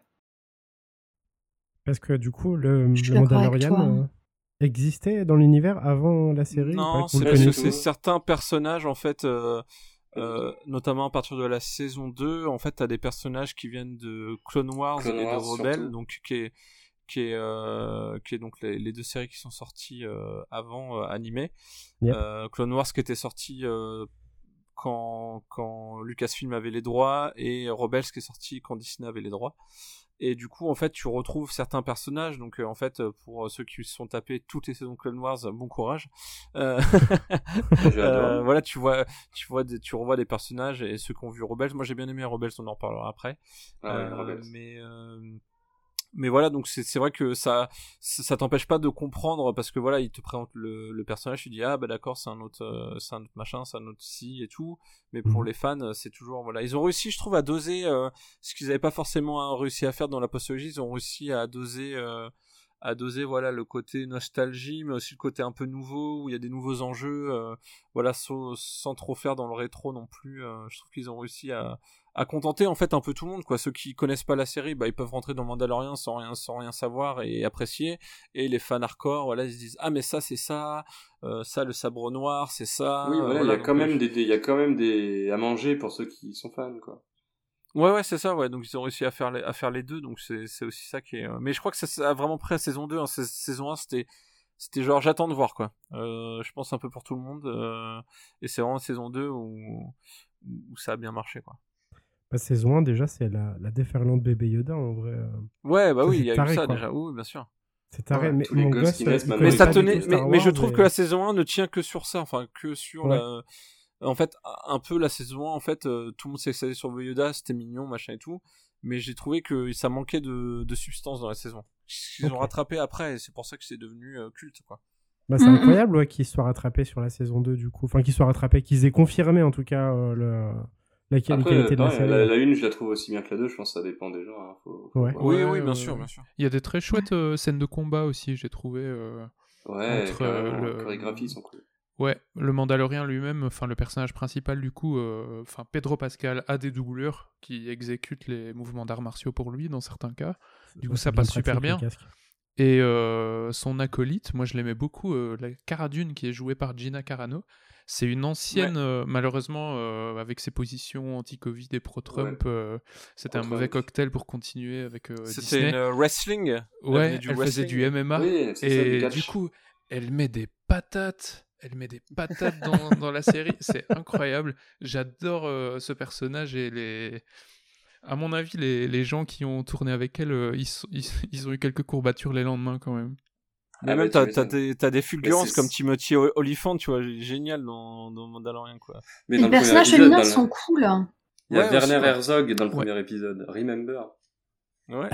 Il y a vraiment un bon traitement des, des personnages féminins dans, dans, dans cette série. Il y a un Ah, gros effort par rapport à par rapport à aux trilogies, etc. Où parfois bah, Ouais, t'as une vrai. nana, euh, voilà. Là, il y a quand même Mm. pas mal de nanas qui sont badass et tout, donc euh, un peu déçu, enfin très déçu pour euh, pour euh, pour Cara Dune, qui est bien chouette. hein. Mm, mm. Ouais. D'ailleurs, qu'il devait avoir une série. euh, En fait, il Oui. devait avoir une série en fait où elle était l'héroïne, mais ils l'ont annulée. Elle a plombé, Ah bah ouais. elle a plombé sa carrière. Ça s'appelait Rider of 40. the Republic. euh, je sais plus, Riders. euh, non, c'était. Fake news. Je sais plus comment ça s'appelait. Enfin, en tout cas, c'était sur les shérifs un peu euh, de la République. euh. Et je, et je trouve ça complètement hallucinant à fais-moi quel point peur, elle s'est plombée parce qu'elle avait été prévenue auparavant par Disney depuis un petit moment. Il lui avait déjà mis des avertissements. genre, calme-toi. Pas- Calme-toi. Ouais, calme-toi, euh, parle pas de ça sur, sur Twitter, euh, etc. Et elle continue à continuer jusqu'à euh, ben, se faire virer euh, Ouais. la série qui était prévue sur elle dehors, etc. Enfin, elle s'est complètement coulée pour pouvoir continuer à, à, à, à partager ses, ses, ses vues politiques euh, sur les réseaux sociaux. Je crois que c'était Rider of the, of the New Republic, c'était pas ça la, la série? Riders ou... Euh, oui, peut-être bien, oui. Parce que elle, c'est- elle c'est une ancienne, euh, c'est une ancienne Death Trooper de l'Empire, je crois, à la base. Je vois qu'il y a Michael Bean aussi au casting, c'est ouf. Mon, mon Kyle Reese euh, favori de toujours, c'est ouf. Le, Oui, c'est bien Ranger, cool. Rangers of the New Republic. Ok, donc ça n'existera plus, c'est ça? Ouais, c'est ça. Euh, parce que bah, l'héroïne, c'était donc le, personnage qui se virer à cause de ses positions, donc euh, c'était compliqué après de, Ouais, bah ouais. de refaire un nouveau personnage. euh, voilà. Bah, Mais euh, ils l'ont, Restore the euh, Star Wars Trump-verse, hein, écoute. Ils l'ont Mais- je me demande, de euh, Mandalorian, du coup Comment Ils l'ont de Mandalorian aussi, du coup Ouais, on la voit Ouais. plus. Ouais, ils en fait, on du jour du jour au lendemain, en fait, tu la vois plus. euh. Après, c'est pas, c'est comment dire, c'est, enfin, je veux dire, elle apparaissait déjà plus à la fin, donc, euh, enfin, je sais pas comment dire, c'est- c'est, ça m'a pas tant choqué que ça, en fait. De mémoire, la elle a- repartir. de mémoire, elle apparaît encore à la fin de, euh, de Mandalorian et c'est entre la saison 2 et la saison 3 qu'elle se virait, non? Ouais, c'est Boba Fett, je crois que Boba Fett, on la voit plus. Ok, ouais. Parce que du coup, je me demandais ça. comment ça allait. J'ai pas, j'ai pas vraiment vu Boba Fett, mais euh, je me demandais comment, comment la transition allait être faite parce que c'est quand même un personnage important. Eh ben, il faut Et que que tu regardes Boba Fett. Oui, il faut regarder. Hein voir Boba Fett. Il faut regarder Je- Boba Fett. Le problème, c'est que Boba Fett, euh, ce qui est assez drôle, c'est On que c'est- s'endort devant. non mais Boba ouais, Fett. mais les trois derniers euh, épisodes, donc, c'est euh, Mandalorian 2.5. hein. Bah voilà, c'est ça, c'est Mandalorian de saison, saison 2.5. C'est quand Donc, même il faut terrible, absolument hein. regarder Boba même Fett, terrible, sinon tu vas rien comprendre. hein. Oui. Donc euh, on peut parler de Boba Fett du Ouais. coup, euh, Bah, bah, qui, ouais. donc euh, Et de Robert qui apparaît, euh, qui apparaît dans la saison 2 en fait, donc un ancien personnage euh, de la trilogie, de la première trilogie, qui est supposément tué en fait euh, par euh, Han Solo ou Luke Skywalker. Je sais plus qui le tue. euh, Bah, devenu euh, très populaire grâce à sa figurine en fait, parce qu'on le voyait très Ouais, peu dans les d'ailleurs, il y a un super doc, il y a un super doc sur Disney sur euh, l'histoire de Boba Fett, comment il est devenu euh, connu Culte, après en fait. sa mort. Bah Culte, oui. ouais, et franchement, il est super intéressant ce, ce documentaire, c'est sous le casque de Boba, je crois que ça s'appelle comme ça. Ah, mais j'ai entendu parler, de ouais. Boba Fett. Et euh, je crois que j'en ai parlé dans peut-être euh, la dernière fois dans l'épisode. possible, ouais. Et euh, vraiment, vraiment euh, super stylé. Vraiment, ça te montre, bah même le, enfin en fait le, comment dire, l'acteur original en fait qui, bah en fait on voyait pas sa tête parce que euh, Hmm. il était toujours casqué et tout. En fait, il faisait plein de conventions euh, et tout. Il y a sa femme, il y a sa femme qui parle dans le doc euh, en fait parce qu'il est décédé depuis. Et voilà, elle est, enfin le mec a eu vachement d'amour des fans de Star Wars pendant des années et, et, ça a participé à la renommée en fait de ouais de Boba Fett auprès des fans quoi. C'est pour ça qu'il revient là donc dans cette saison qui est un peu bizarre, c'est une sorte de euh, t'as des t'as des flashbacks en fait de lui euh, qui survit et euh, Ouais. t'as une histoire qui avance. C'est pas passionnant franchement, mais Ah, Les, euh, les pour trois vu- premiers épisodes sont à peine regardables. hein, c'est vraiment Bah, en fait, le problème, Oh, bon, je trouvais l'idée était Ouais, sympa en fait je- euh, de. oui moi Ah, aussi moi, je, les, je trouvais les, sympa. Vespa, les Vespa vert rose jaune là. Ouais, oui, mais ça c'est les Power Rangers, ça c'est beaucoup plus tard dans la série. Moi, j'arrive pas à accrocher. J'ai j'ai essayé de regarder plusieurs 3. fois le premier épisode, mais, mais il Bah passe. Et ben je te conseille de passer part- directement à l'épisode Marvel, 4 où Ouais, euh, 4, c'est 5, le 4, début. 5, 6, c'est chef d'œuvre. C'est On peut, c'est- on peut louper les premiers, on peut les, on peut les. Ouais, les- t'as le résumé, t'as le résumé parce qu'en fait c'est vraiment en fait en gros, euh, euh, bah c'est vraiment en fait euh, la saison, c'est les débuts de la saison 3 de Mandalorian sont dans Boba Fett. C'est un peu bizarre comme concept, mais je pense qu'ils ont voulu faire ça parce qu'en fait, euh, je pense qu'ils ont écrit la série Boba Fett, ils ont fait ah c'est pas mal, c'est pas mal. Euh, et puis après il y a un mec de Disney qui est arrivé, il fait euh, bah il est où, euh, il, est, il est où le petit truc vert et, euh, et le grand casqué. Ah non, mais euh, il y a eu là, du reshoot pendant la diffusion. Hein. Ça, ça et je pense qu'ils se sont hein. dit ça, et du coup ils ont fait acté. Ah oui, merde, euh, ah d'accord, bon bah du coup, euh, bah on va les mettre alors. Et c'est exactement ça qu'en fait. On... Donc, euh, Ok, d'accord. Bon, bah, je.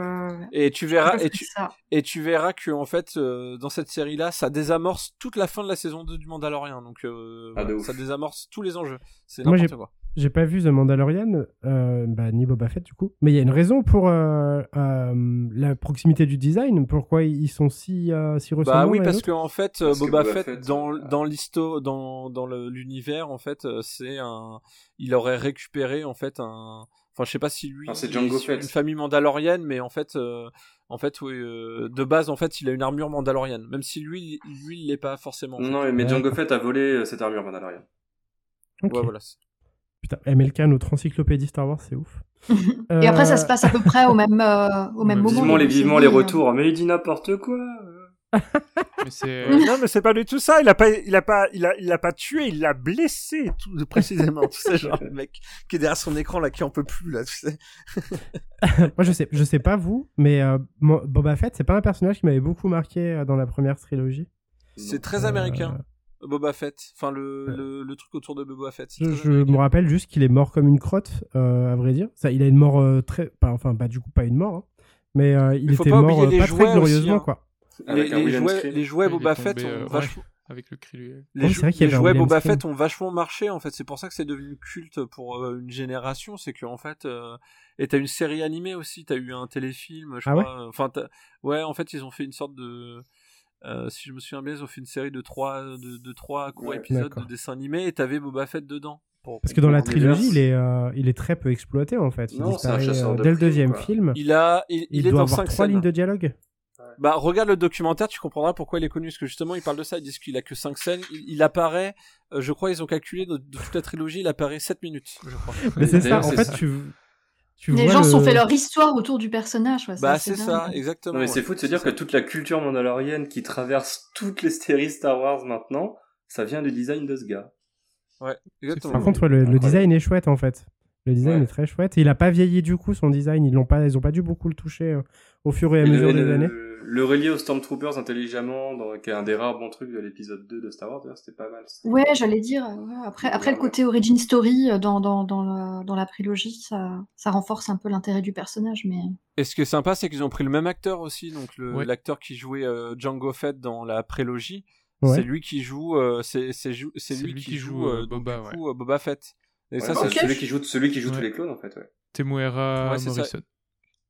Ouais, voilà. Oui. J'ai trouvé ça une très bonne idée de, ouais, de, bah, de, de le prendre et de, même si bon, il, a- il, il s'est un peu épaissi au fil des années. Bon, il est plus- en fait, il est littéralement beaucoup, enfin beaucoup, 10-15 ans plus vieux que l'âge qu'il devrait avoir en tant que perso. Donc c'est pour ça que ça fait un petit. Ouais, bon après ça, tu sais les âges dans les séries, moi je, je regarde Ouais. plus hein, maintenant. On parlera Oui, de après. euh, 10 ans, 20 ans.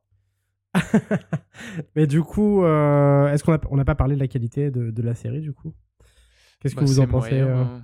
En fait, euh, moi je trouve que. Alors je suis pas tout à fait d'accord avec ce que vous avez dit jusque-là. Moi, je- le tout début de Boba Fett, euh, j'ai bien, bien accroché avec le côté. euh, on revient un peu dans la peuplade, les peuplades des hommes du désert qu'on voit dans Star Wars Ouais, 4. c'était très Je intéressant trouvais ça. ça, Je avec toi. intéressant comme démarche. Par contre, Ouais. après deux trois épisodes, ça, ça plonge. Je me suis endormi et j'ai juste souvenir de m'être réveillé. Mais quand il y a le Mandalorien qui revient dans la série, quoi. Et ça, Ouais, j'ai trouvé ça, que c'était voilà. frappant à quel point euh, tout me semblait fade. Et puis c'est un extrémiste religieux avec un casque qui réussit à me refaire vivre des émotions. J'ai trouvé ça complètement vrai. fou. Ouais, Bah, c'est avant vrai. ça, c'était Voyage en terre inconnue pendant longtemps quand même. Quoi. C'était- Oui, c'est vrai. Et après, il y a des scènes, on parlait du visage des morts euh, Frédéric avant, il y, a des- il y a des scènes avec Oui, ça. qui durent longtemps.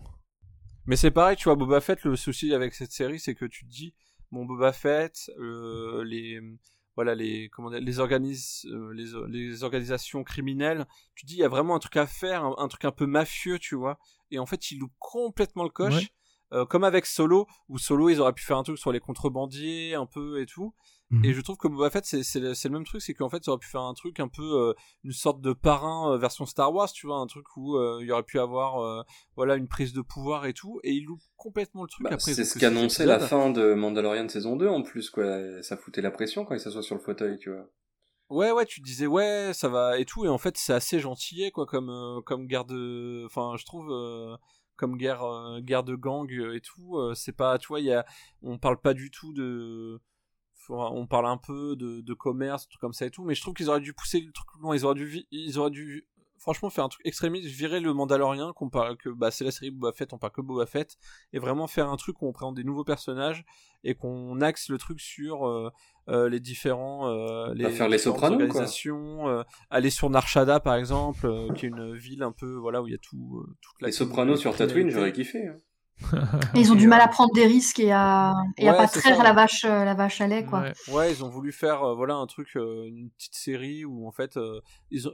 on regarde ta Boba Fett, mais on regarde le Mandalorien pour sauver le truc. quoi. C'est Ouais. vraiment Mais- frappant Ouais. parce que à partir de l'épisode 4, c'est genre le Mandalorien arrive parce qu'en fait on se fait chier quoi. Et c'est vraiment Ouais. genre vraiment les mecs se sont dit ça en fait. Vraiment, je pense quand ils ont écrit la série, ils se disent euh, bon, euh, l'épisode 3 était pas top, qu'est-ce qu'on fait dans l'épisode 4 Bon bah vas-y ramène-lui.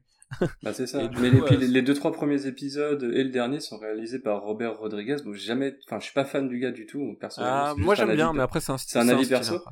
Mais par exemple, mais moi c'est vraiment un problème de de réel quoi, de de, de compétences euh, que, enfin il y a un truc que j'aime. Bah, sur les trois premiers épisodes et le dernier justement, ça fait partie de ceux où il y a des courses poursuites dans les rues de Tatooine. C'est chaud à quel à point 10 ça va à 20 km/h. à l'heure, hein. Ouais, ouais, Ouais, grave. et, et ça, malheureusement, les scènes d'action, euh, Et d'ailleurs, euh, qui, qui, euh, qui fait l'épisode 4 C'est Howard là bah, c'est Bryce Dallas Howard justement. Ouais. Non, Bryce Dallas Howard a fait celui avec euh, spoiler euh, qui fout le Luke Skywalker. Et celui de l'arrivée du Mandalorian justement, c'est quand Papa revient en manette là, euh, le garde du corps de Tony Stark, la mince, le réalisateur- John Favreau. Ah, John Favreau, ouais. Ouais, ouais. Ça, Et c'est- bah justement, il, en fait, il revient en manette, il fait revenir son gars, et, et d'ailleurs, on sent une mésentente hein, euh, réelle. Il fait disparaître justement les persos en Vespa euh, de Rodriguez, que Rodriguez fait lui-même revenir au dernier épisode. Enfin, il y a un truc. Après, euh, John Favreau a écrit tous les épisodes de la saison. C'est Ouais. pour le coup, une côté mais réel, y a- qu'il y, a il y a des des- qu'il y a trucs- des changements. Il y a des trucs que j'ai du mal, je pense, à lui, à lui donner euh, vraiment les, les persos en scooter. Je veux pas m'acharner sur vrai que- trop fait, c'est nul de, c'est nul de tirer sur l'ambulance, je veux pas le faire. Bah, moi, Mais, franchement, j'ai euh, trouvé la scène. ça, c'est du Rodriguez. Enfin, j'ai- vu, j'ai vu sur Twitter, genre tout le monde qui se disait, euh, en fait, il y a une course poursuite pour vous expliquer, il y a une course poursuite pour ceux qui l'ont pas vu. euh, voilà, c'est, c'est des jeunes, euh, c'est une bande de jeunes, donc euh, au lieu qu'ils ont des scooters, ils ont des scooters qui, qui flottent. Voilà. Des Et scooters ils de des des. Et, et c'est des sortes de Vespa colorées. Et euh, tout le monde avait dit sur Twitter, euh, putain c'est horrible, ça avance pas et tout. La scène, franchement, de course poursuite avec les Vespa, ça passe. C'est, c'est non, pas. non, tu peux Ah pas non, dire moi, c'était ça réel, ça avance pas. Ça, ça avance pas. Eh, ça j'ai tellement vu, Ils genre c'était vite horrible. à pied. C'est Non. dans le 2 C'est dans l'épisode 2, ça, les- la course C'est poursuite ou dans le tard. 3 C'est dans le tard, 3. non Ouais, c'est deux ou trois. Trois C'est C'est le épisode trois, deux c'est ou le trois trois. Combien de centimètres cubes en même temps une Vespa de l'espace? Non, mais je trouve qu'on s'est un peu acharné sur- là-dessus alors qu'il y avait d'autres problèmes inhérents Mais à oui, la oui, série. c'est vrai que c'était pas le. Toujours C'était pas le truc. euh, Enfin, je trouve que c'est une, c'est une banale scène de course poursuite et en fait, c'est pas le problème de la série quoi. Il y aurait eu que ça, euh, tu Ouais, vois, on se dit bon, bah c'est chelou. La direction, enfin, la- j'allais dire la direction artistique, c'est beaucoup trop large pour ça, mais les costumes, par exemple, euh, étaient pas très. C'était chaud. Parce que les, les ados euh, en scooter de l'espace, là, c'est- on dirait un groupe de glam rock qui n'a rien à faire là. Enfin, c'est c'est Ouais, moi trop j'ai bizarre. j'ai trouvé ça Trop rigolo, bizarre. moi, tu vois. C'est c'est c'est marrant. Bah, euh, fallait mettre mais- euh, BTS, quoi. Les racailles de, les après- racailles de Tatooine. Ouais, mais moi ça ça m'a fait marrer parce que c'est le côté un peu Rodriguez, un peu genre euh, voilà, un peu on s'en bat les couilles. euh. ah Ah, oui, ça, euh, on a vu, ouais. Après, dans un, dans un univers aussi, aussi codifié, euh, tant du point de vue visuel que de, de, fin, du point de vue euh, scénar et personnage, enfin, tu vois, peut-être que confier la réal de- de- d'épisodes de, séries ou de films à des entre guillemets à des réals avec une forte force identité euh, visuelle, c'est peut-être un peu compliqué à gérer, tu vois. Peut-être que ça Attends, crée il a des, quand même fait Spy, Ah non, il a mais- fait Spy Kid, tu vois, donc euh, c'est normal qu'on voit des, des Vespa euh, colorés. Ro- Robert Rodriguez, il a, il- bon, après on aime ou on n'aime pas son ciné. Moi, je suis pas fan non plus. euh, je suis pas un fan C'est sa de réalisation que Rodriguez. j'aime pas, en fait. Vraiment. Mais Ah, moi, ouais, j'aime il a, moi. il a des tics euh, au niveau Matériel, visuel. Euh, Planet Terror, j'adore ce film. Moi, si vous voulez regarder un film complètement Ouais, euh, what ouais. the fuck avec des zombies, euh, Oui. Mais c'est Très le drôle. j'étais, voilà, typiquement, c'est le bon film que j'adorais quand j'étais ado. Tu vois, aujourd'hui, je pense que je pourrais plus le voir. C'est too much, quoi. Ouais, mais too c'est much. justement c'est tout moche. C'est comme les c'est Desperado qu'il avait fait euh, les. Ouais, Desperado, ouais. Mais après, il prend pas trop de risques quand il fait exprès de faire des trucs regardez, c'est nul. Tu vois, enfin, de ouf. justement, justement, quoi. C'est du second degré. J'ai une, j'ai Euh, une question euh, justement par rapport à- aux différents personnages et tout.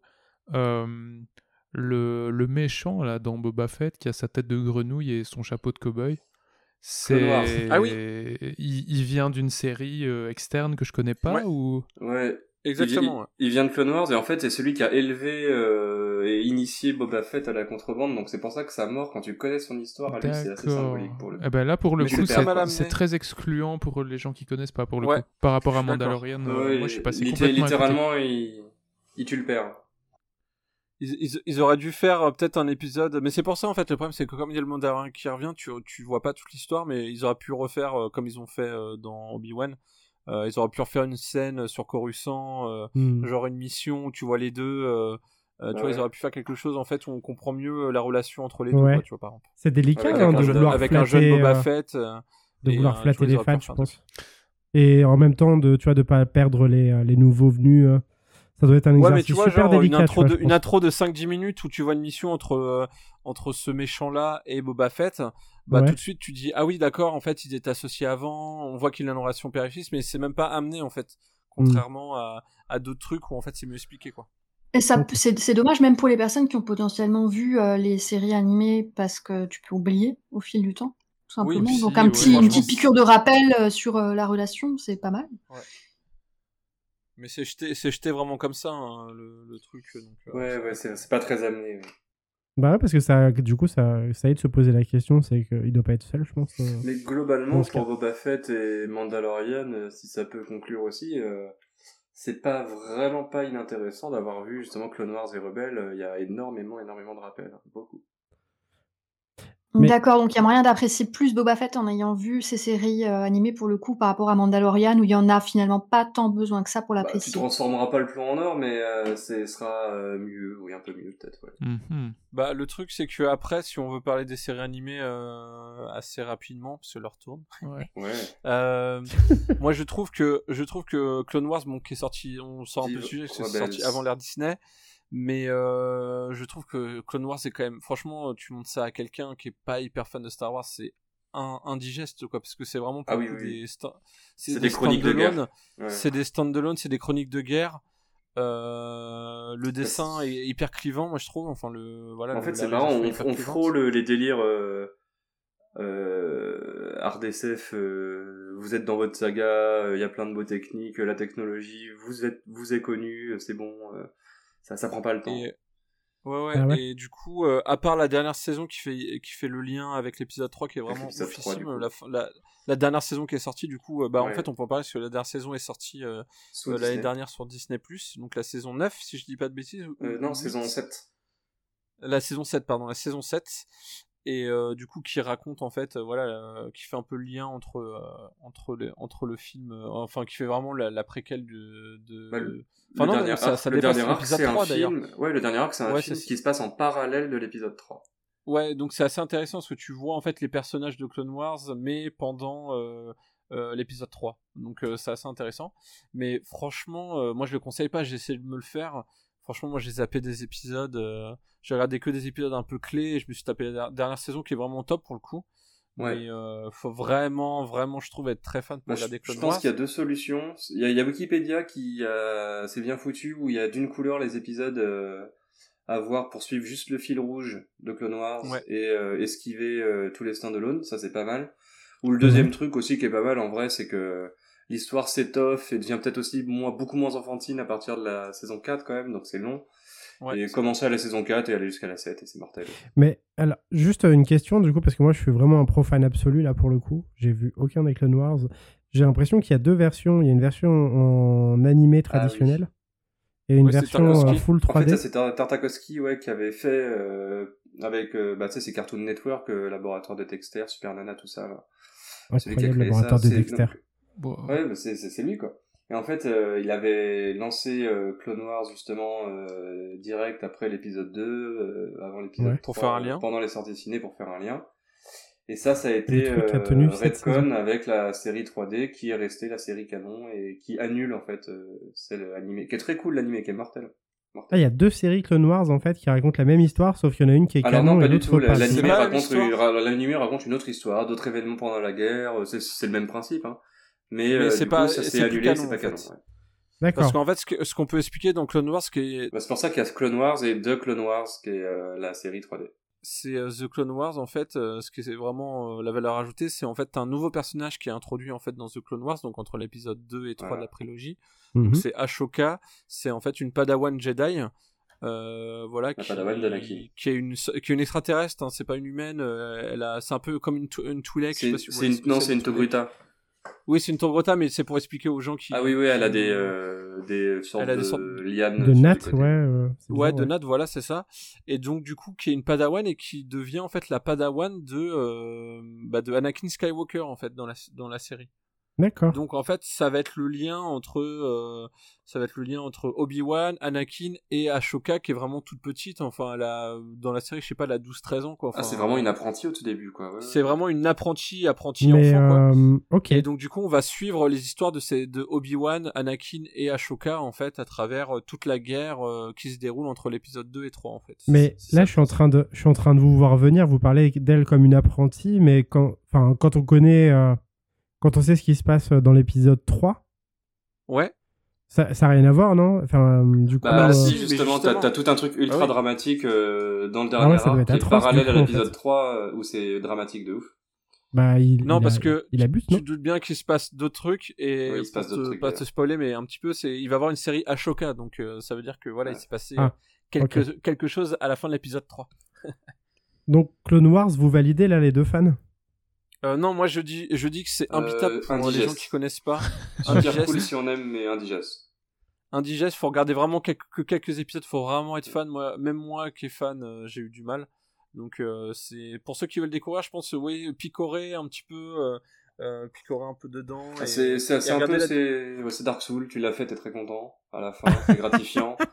T'as appris plein de trucs. mais Du bien. coup, l'idéal, c'est de commencer à partir de la saison 4 et c'est de choper uniquement les épisodes Bah, qui font avancer je l'histoire. Et tu bah, disais qu'il Il y avait des voilà. listes. y avait une liste sur Wikipédia, c'est ça? Ouais. Ouais. Alors faut faut regarder le film aussi, le film qui était sorti à l'époque et qui est en fait Oui, l'épisode 1, Qui est 2, le tout 3. début, quel Parce qu'en fait, ça présente le personnage d'Ashoka, euh, justement, Voilà. de, de, la, de la Padawan. Sinon, tu vas rien comprendre. Ouais, le film, puis comment- les épisodes que puis les épisodes. Euh, Voilà, c'est ça. Incroyable. Ça, ça devient compliqué là à suivre. Ouais, je sais. C'est pas fini. Euh, Et c'est pas fini. Et c'est pas Ouais. fini parce que après, Il donc, il y a, il y a euh, donc euh, la série Rebelle qui est sortie donc après euh, quand Disney a racheté. Et Rebelle, en fait, euh, en gros, ça raconte un peu euh, l'histoire de voilà, c'est euh, un Padawan et son et son maître en fait. Enfin, c'est un jeune qui devient euh, Padawan très très vite dans, dans la série. Et dans Et une c'est un cellule comment, rebelle euh, euh, toute petite. c'est un peu comment la rébellion se crée en fait un petit peu. Voilà. Tu suis un équipage un peu hétéroclite. euh. En fait, ça ressemble vachement. euh, L'équipage, ça ressemble vachement à Star Wars The Old Republic un peu dans, dans l'idée. Ouais. euh, Et Rogue One. dans l'idée euh, un équipage avec euh, différents euh, différents euh, avec une sorte de vaisseau à la Faucon Millennium et voilà tu les suis un peu contre l'empire euh. mais ça pour le coup je trouve c'est mieux parce que c'est vraiment Ah oui. une vraie histoire qui se suit et tous Ouais. les épisodes sont vraiment tous sympas pour le coup Euh, moi j'ai Vu- aimé tous les épisodes Vu que euh, tu connais pas les persos, ils sont quand ils sont menacés, ils sont menacés quoi. Il y a pas de lui, je sais que je le retrouve dans 10 films, donc je sais qu'il est vivant, tu vois. Et Ouais, d'ailleurs, comme euh, de bonnes surprises, de bonnes surprises à venir là-dessus, ouais. Et puis pas- après, moi, je vais en parler en bien parce que après la trilogie originale, c'est le meilleur contenu Star Wars qui existe pour moi. Ok. Et il y a vraiment en plus, un... alors en plus c'est quatre saisons et ou cinq, je sais plus quatre ou cinq, mais pas très longues et ça se termine. C'est, il y a, c'est, il y a même s'il y a du fil rouge et même s'il y a des standalones, les standalones sont d'une qualité mais incroyable en termes de narration tout le temps, en termes de diversité des espèces, en termes de scénar, c'est tout le temps bien, jamais décevant. Ouais. Euh, t'as des vraiment des belles scènes de fanservice combat le sabre laser et tout Les combats sont sublimes, ouais. Ouais. C'est aussi d'ailleurs la série qui euh, commence à montrer les inquisiteurs, ce qu'on a fini par voir dans Obi-Wan euh, en, en live, et les inquisiteurs sont autrement plus terrifiants dans cette série, euh, je trouve. ouais, Et de il y a aussi un côté série doudou, euh, enfin je sais qu'il y a des gens, je sais pas, qui vont euh, une fois par an se faire l'intégrale de, je sais pas, de Scrubs, de Friends, des trucs comme ça.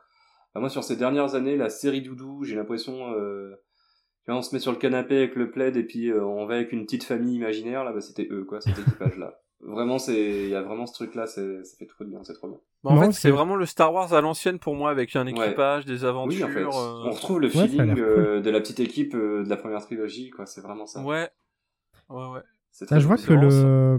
C'est marrant comme, euh, comme, enfin, comme anecdote, comme coïncidence. Euh, du coup, tu as le mec qui fait la voix euh, de, euh, de Palpatine dans la série. Apparemment, Ah. Palpatine apparaît. Et Dark Maul aussi, je vois. Oui. C'est le Ouais, mec bah, qui oui. joue. euh, c'est le. C'est. euh, alors, il s'appelle Sam Witwer. C'est euh, Crashdown dans Battlestar Galactica. Mais c'est aussi le personnage principal de. euh, tu, sais, tu sais, des jeux vidéo. Enfin, vous savez, des jeux vidéo sur 360. euh, je crois que c'est ah oui Jedi. le pouvoir de la euh, force Ouais, le pouvoir de la force.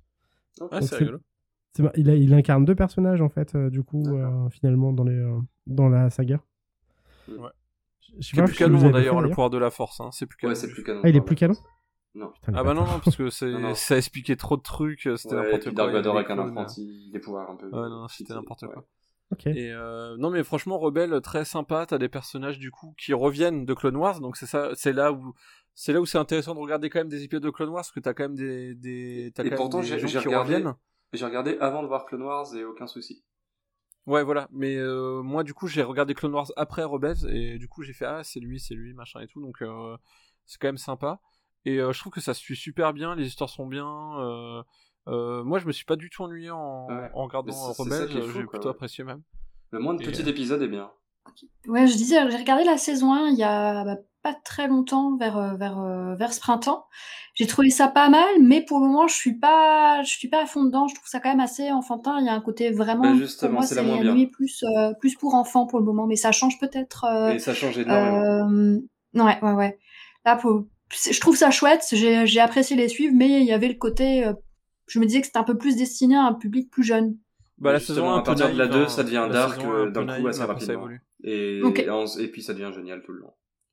Mais, mais ouais, le côté euh, retrouver cet équipage, voir les relations évoluer entre les personnages et tout, c'est c'est assez chouette. Même s'il y a un côté très cartoonesque et très dessin animé, euh, euh, notamment entre euh, entre deux personnages masculins qui sont plutôt inspirés la bourre, etc. De façon un petit peu un petit peu gamine, on va dire, un peu euh, un, un- ouais, un peu un peu dessin animé. euh. D'ailleurs, ça, ça se passe euh, sur beaucoup d'années. hein. On voit le héros vieillir. euh, Il y a un gros gap entre deux saisons. à D'accord. euh, vraiment, il change d'allure. euh. Et puis, euh, il y a aussi ce côté... euh, parce que la saison 1, je suis, je suis d'accord, elle est beaucoup plus enfantine que les suivantes, beaucoup plus. Mais Ouais. dès la saison 1, je me suis euh, fait la remarque en me faisant une énième run, là, que euh, ça, ça tue déjà beaucoup, en fait. Les Stormtroopers meurent à l'écran, mais énormément et très facilement. C'est enfin, c'est une série Disney, mais il y a des morts à l'écran de fou, quoi. Des, des gens que t'as entendu parler en plus, donc que t'as pu euh, voir vivants, parce que c'est fou. C'est vrai. Puis puis il y a quand même l'épisode avec les créatures chats. euh. Ouais, mais qui vont avoir les, et ça, c'est trop bien. qui- ouais. Et qui- qui Moi, vont- j'adorais les et chats. qui vont avoir un développement incroyable aussi. Je t'en dis pas plus. Mm. Et alors voilà aussi beaucoup beaucoup beaucoup de mythologie et de force dans cette série et forcément ça Ouais, c'est vrai. énormément. Ça, c'est vraiment sympa, le côté. euh, énormément d'ésotérisme. Ouais, sur, euh, sur la force, sur euh, Ouais. Les temples, les trucs comme ça et tout, c'est super sympa. Beaucoup un gros rapport à la nature aussi dans beaucoup, Ouais, c'est vrai. d'épisodes entre une planète hostile avec des araignées, les loups, les machins, mais toujours euh, sur plusieurs épisodes et ça va assez loin. Ouais, parce que bah, après, oui, parce qu'après le héros arrive à, un peu à parler, euh, c'est un peu son pouvoir. Ouais, c'est un peu son plus- truc à lui, euh, euh, la communication animale. la communication avec euh, plein d'espèces différentes. Oui. Ouais, ça c'est trop bien pouvoir parler avec les animaux. Ouais. Moi, ça- Comme euh, Elisa de la Et ouais, du coup. c'est un peu ça, c'est. C'est son côté Elisa de la jungle. Mais oui, du coup, vous conseillez euh, bah, aux personnes comme moi qui, euh, qui peuvent commencer à regarder et se dire c'est un petit peu, euh, Ah un mais- petit peu, un petit peu enfantin de, de, de s'accrocher parce que ça, ça évolue et ça, et ça Ouais, mûrit ouais, avec les héros. Ok. Faut, faut commencer par là, par Rebels. Chouette. Euh, là maintenant, on va parler d'une série qui est sortie il y a très peu de temps finalement, il y a moins d'un mois là, au moment où on enregistre. Obi-Wan, qui est sorti directement sur, euh, pareil, sur Disney+, hein, comme Mandalorian et, euh, et, euh, et Boba, et le livre de Boba Fett. Et du coup, cette série est sortie très récemment, vous l'avez vu vous? Ouais. Et non. Et euh, toi, tu l'as pas vu, Saïd, c'est ça? Non, non, non, j'ai pas. J'ai pas. T'as pas le temps ou t'as pas du tout envie? J'avais pas envie. Honnêtement, euh, Ok. on, on en reparlera plus tard, mais. Ouais, ça pas marche. Moi, je l'ai, je l'ai vu, je l'ai vu pour, euh, enfin, pour, euh, pour l'avoir vu. Enfin, je sais pas si vous comprenez, mais. Oui, oui, je vois très bien. Ok. Oui. Je non, bien. moi, je l'ai pas vu. C'était pas difficile, euh, je- En vrai, en vrai, je l'ai regardé parce que ça spoilait sur Twitter. Je me suis dit, je vais regarder parce que si Ouais. je vais spoiler d'un truc, ça va me saouler. Donc, euh, Ah ouais, vais je me suis fait spoiler allègrement aussi. Mais euh, j'avoue que moi, je l'ai regardé. euh, franchement, j'ai regardé en accéléré sur certains passages. Pour te dire, en fait, comment j'étais impliqué dans le truc. Euh, Non, mais c'est toujours pareil. C'est que c'est c'est un truc en fait on essaye de faire dire enfin on essaye de faire une série euh, avec des enjeux sur un tout petit passage de temps où on sait où ça va Hmm. et il n'y a pas beaucoup de marge de manœuvre parce qu'en fait euh, bah Obi-Wan euh, on sait où il va Dark Vador on sait où il va donc au final au, fi- au final euh, c'est ju- c'est vraiment juste pour dire Eh, regardez on a fait revenir Obi-Wan regardez il y a Dark Vador parce qu'il y a Dark Vador dans la série bien sûr Ouais. et euh, c'est euh, c'est en mode regardez on va les faire s'affronter comme dans l'épisode 3 machin et tout et euh, Ouais, sauf que et en fait, le- les enjeux sont très raconte, artificiels, non? Ah oui, bah oui, parce qu'en fait, euh, il se passe rien, parce qu'on sait que ça va se passer dans l'épisode 4, donc euh, voilà. Euh, la force de la série, c'est peut-être la, hum, L'inquisitrice, là. la, peti- la petite, voilà, la petite. Ah non, moi j'allais dire l'inquisitrice que je trouvais cool. L'inquisitrice aussi, mais je trouvais que la petite qui joue, euh, La voilà, petite qui le joue un très bien. personnage, ouais. Joue bien voilà, qui joue un personnage, euh, je vais pas spoiler parce que en fait, moi, tu, tu le découvres assez vite. Bon, je vais le dire, hein, c'est Leia euh, petite en fait, en gros. Hmm. Et euh, voilà, donc tu vois Leia petite et franchement la gamine joue hyper bien, je trouve. Euh, ce côté un peu aristo, un peu, un peu, euh, comment dire, euh, Bah, tu sens le que la goût de meuf est l'aventure aussi, courageuse. Elle est courageuse, mais euh, que genre elle est un peu, voilà, c'est un- elle, a, elle a vécu dans un cocon, elle veut un peu se dépasser, donc ça c'est rigolo. Donc ça c'est assez cool. Bon euh, après, euh, voilà, mais bon, pff, franchement j'ai regardé en accéléré. euh, Ça pète, euh, ça pète pas des trucs de continuité, non? Non, ils ont réussi à faire le truc bien, mais le problème c'est que ça Ils ont va toujours être 200 continuité, personnes qui bossent il y a- là-dessus, Il y a hein, zéro, zéro enjeu quoi. Tu sais, dès le début du truc, tu sais, bon bah tu sais qu'il va se passer ça, il va se passer ça. euh, Ouais. Voilà, c'est vraiment. Euh, c'est Parce vraiment Est-ce qu'ils ont que pas voulu faire euh, une série un peu, tu vois, un peu rassurante, réconfortante pour les fans, euh, avec des personnages Ouais, non, mais c'est ça, euh, c'est ça, euh. Je crois que la seule raison, c'est- la popularité d'Ewan McGregor, et voilà quoi. Ouais, voilà, Ouais. c'est ça. Et puis euh, faire de la thune, euh, voilà. euh, Les gens en ont parlé pendant. Mais tu vois, les gens en ont parlé là pendant que c'était diffusé. euh, qui parle encore aujourd'hui d'Obi-Wan Tout le monde s'en fout, quoi. Tu vois. Ouais, c'est donc, fini. euh, c'est pas, c'est pas comme dans Mandalorian où les gens, tu vois, ils attendent la saison 3 et tout. Peut-être que ça aurait mieux marché en film, je sais pas, mais en tout cas, il y avait pas d'enjeu et euh, en fait, de, dès le début, la série était bancale en fait. C'est Ah, le ça problème. se ressent que- le, côté film. on sait que- hein. on sait, on sait que Obi-Wan est dans le désert. euh, à la fin de l'épisode 3, il y va. À la fin de l'épisode 4, il en sort. Euh, tu vois, je veux dire, il n'y a pas grand chose à raconter, quoi. Tu vois, donc ils auraient pu prendre un autre, euh, un autre personnage ou. Enfin, c'était vra- c'est vraiment que pour les fans et faire de la thune. Au, au Ouais, moins, tu sais juste pourquoi Leia, euh. elle appelle Obi-Wan à la rescousse dans le 4, quoi. Pourquoi elle le connaît, en fait, c'est tout. Ah, ouais, voilà, c'est ça. ouais, c'est ça. Après, le fait de savoir un petit peu déjà ce qui va se passer, connaître les enjeux, ça, ça casse pas forcément le truc parce Oui, qu'on peut même on peut après c'est regarder des choses qu'on a déjà vues ou quoi. Oui, mais c'est plus que du coup, euh, ouais, voilà, les préquels et même de manière là- générale. Enfin, là, on peut pas- relire ou revoir des trucs. Mais là, c'est ils ont pas fait quelque chose d'intéressant euh, à partir du matériau, quoi. C'est plus Mais ça, le en problème, ouais. le c'est problème. que le problème, c'est qu'un préquel, tu vois, généralement, bah, regarde la prélogie, c'est un préquel, mais euh, mais ça va des années, des années en arrière, donc c'est intéressant. Euh, par exemple, euh, je sais pas, il- là j'ai vu qu'ils vont faire une préquel à Hunger Games. Euh, pourquoi pas Parce que ça va être sur le sur euh, Ah, sur le Snow, euh, directeur, ouais. si- Enfin, c'est Snow sur le président. Ouais, voilà, exactement. Mm. Je je trouve ça intéressant parce que c'est des années euh, avant, euh, comment ça s'est développé. Je crois que c'est les premiers Hunger Games, comment Ouais, ça c'est se met ça, en ouais. place.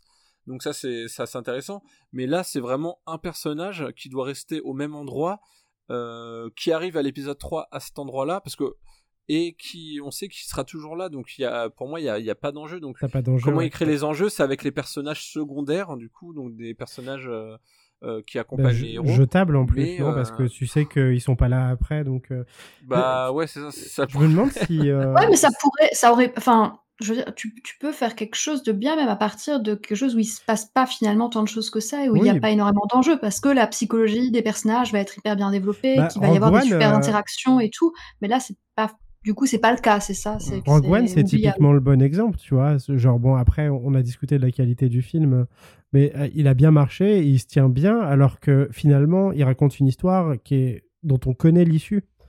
Euh, Oui, je suis Là, d'accord. en fait, euh, là, là ils ont c'est des nouveaux personnages. Ouais, ouais. C'est des nouveaux personnages.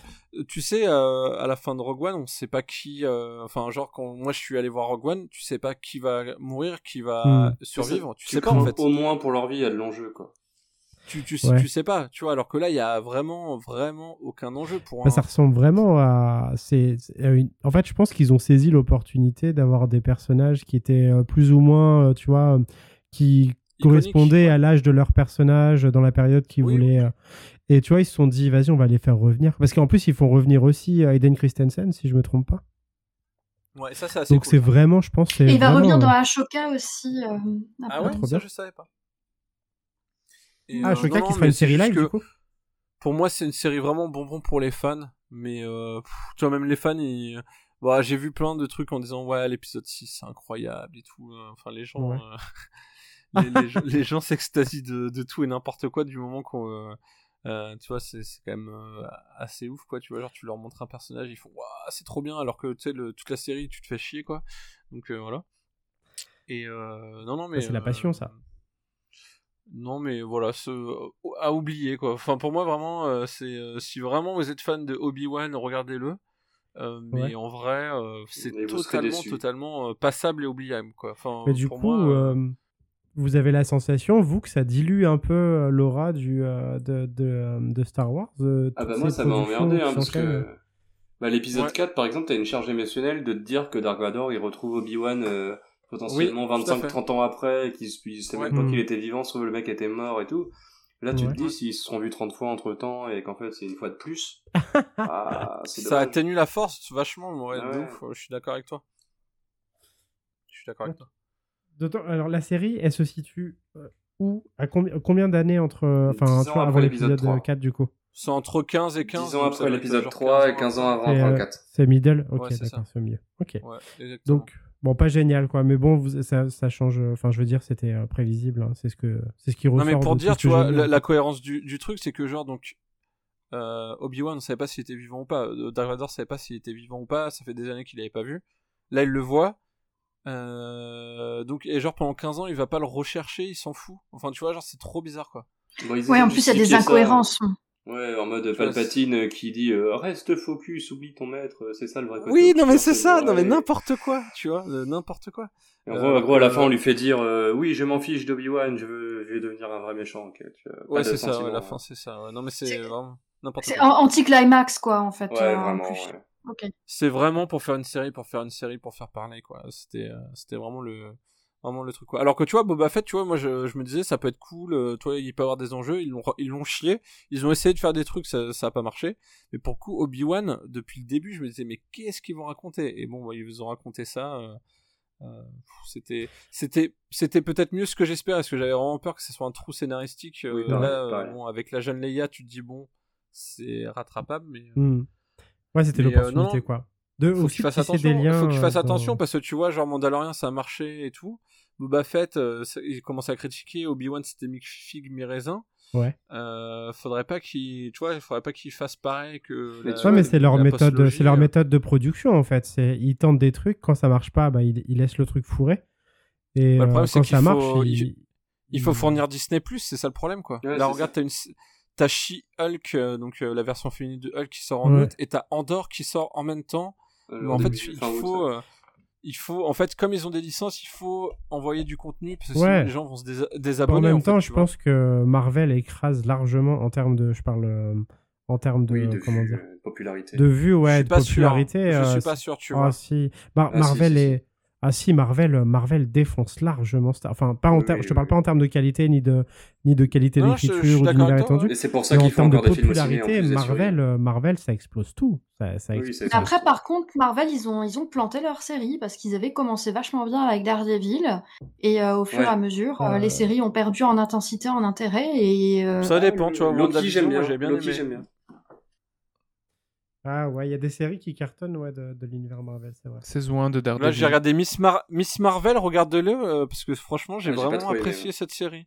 Ah et ouais c'est dans, la même, euh, dans, le même, euh, dans le même univers que Daredevil. Alors, en fait, euh, Daredevil, amener Jessica. Jones, euh, Ouais. Iron Fist, euh, les quatre séries Netflix euh, ne sont plus canons dans l'univers. Enfin, Ah maintenant comme des multivers. Voilà. Là, ils vont refaire une série Daredevil sur Disney Plus qui Oui, sera canon avec l'univers Ouais. MCU. Ils Ah oui, ils repartent de Daredevil. zéro, ouais. ouais. Et là, donc là, ils ont sorti une série qui s'appelle Miss Marvel, donc c'est sur une euh, donc une héroïne pakistanaise, euh, Mhm. du coup qui est euh, qui a des pouvoirs en fait, euh, voilà, euh, qui peut agrandir ses points et tout. Et, euh, et et j'ai vachement, euh, je fais une digression, j'ai vachement apprécié la série parce que c'est euh, beaucoup sur euh, l'univers, euh, voilà, tu tu, elle- elle est dans une famille musulmane, donc tu vois un peu la vie euh, des musulmans. Enfin, vite fait aux États-Unis, et tout, États-Unis, mais à un moment, elle retourne au Pakistan et tout, et je trouve C'est intéressant ça, par ça- sur la partition, tout ça, ouais. bah, je ouais, sur la partition et tout, je, je trouvais ça assez intéressant que tu vois pas forcément dans d'autres séries où, euh, genre, ils sont partis euh, un peu comme ils ont fait, en fait, avec, euh, entre guillemets, avec Wakanda, tu vois, même si c'est pas un univers réel. Là, t'as un côté un peu culturel qui est sympa dans Miss Marvel et un peu frais en plus, comme c'est une ado. Euh, je vous la conseille en tout cas. Moi, Est-ce qu'il n'y a, pas... ouais, est-ce qu'il y a pas un risque que ça, que ça tourne comme les Daredevil, Jessica Jones, etc. Où là, tu avais quelque chose de chouette qui commençait à être construit avec les premières séries et où ça s'est un peu cassé la figure euh, parce que bah il y avait de la qualité et qu'après bah, ils ont Ah, un peu c'est- surfé sur le fait que ça avait marché et puis la C'est qualité jamais était génial. moins- hein.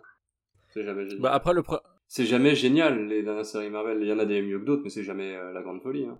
Ça dépend. ça Euh, dépend. Daredevil et Jessica Jones, elles envoyaient quand même bien du Ouais, pâté. Daredevil hein. et Jessica Jones, j'ai adoré. Là, il y a peut-être Loki, moi, qui m'a bien remonté d'un cran, où chaque épisode, je le trouvais haletant, mais pour le reste... euh, Ouais, c'est vrai.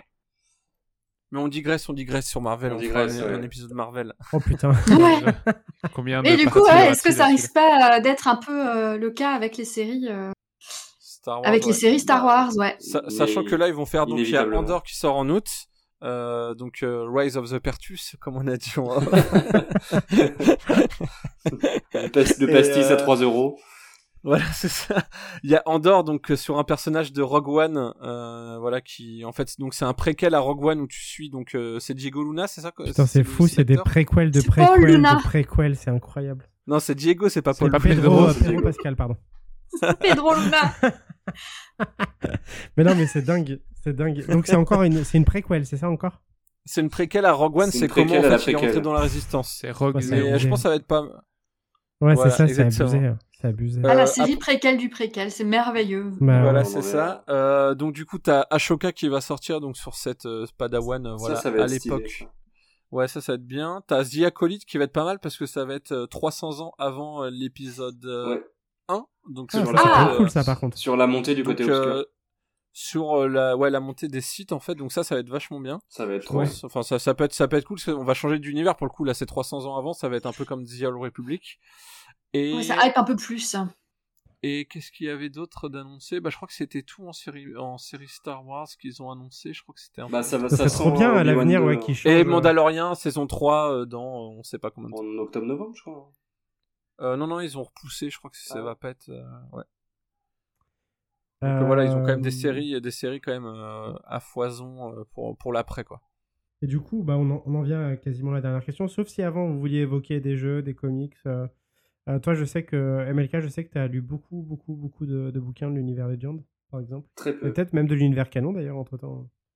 Non, non, mais Légende 1 et euh, Canon 3. Non, j'en ai lu très Ah peu. non, je mais, pensais euh, que contre- ok, t'avais lu énormément de livres. Non, non, bah alors par Non, contre, c'est moi euh, c'est moi j'ai lu j'ai lu euh, pratiquement euh, 45 livres.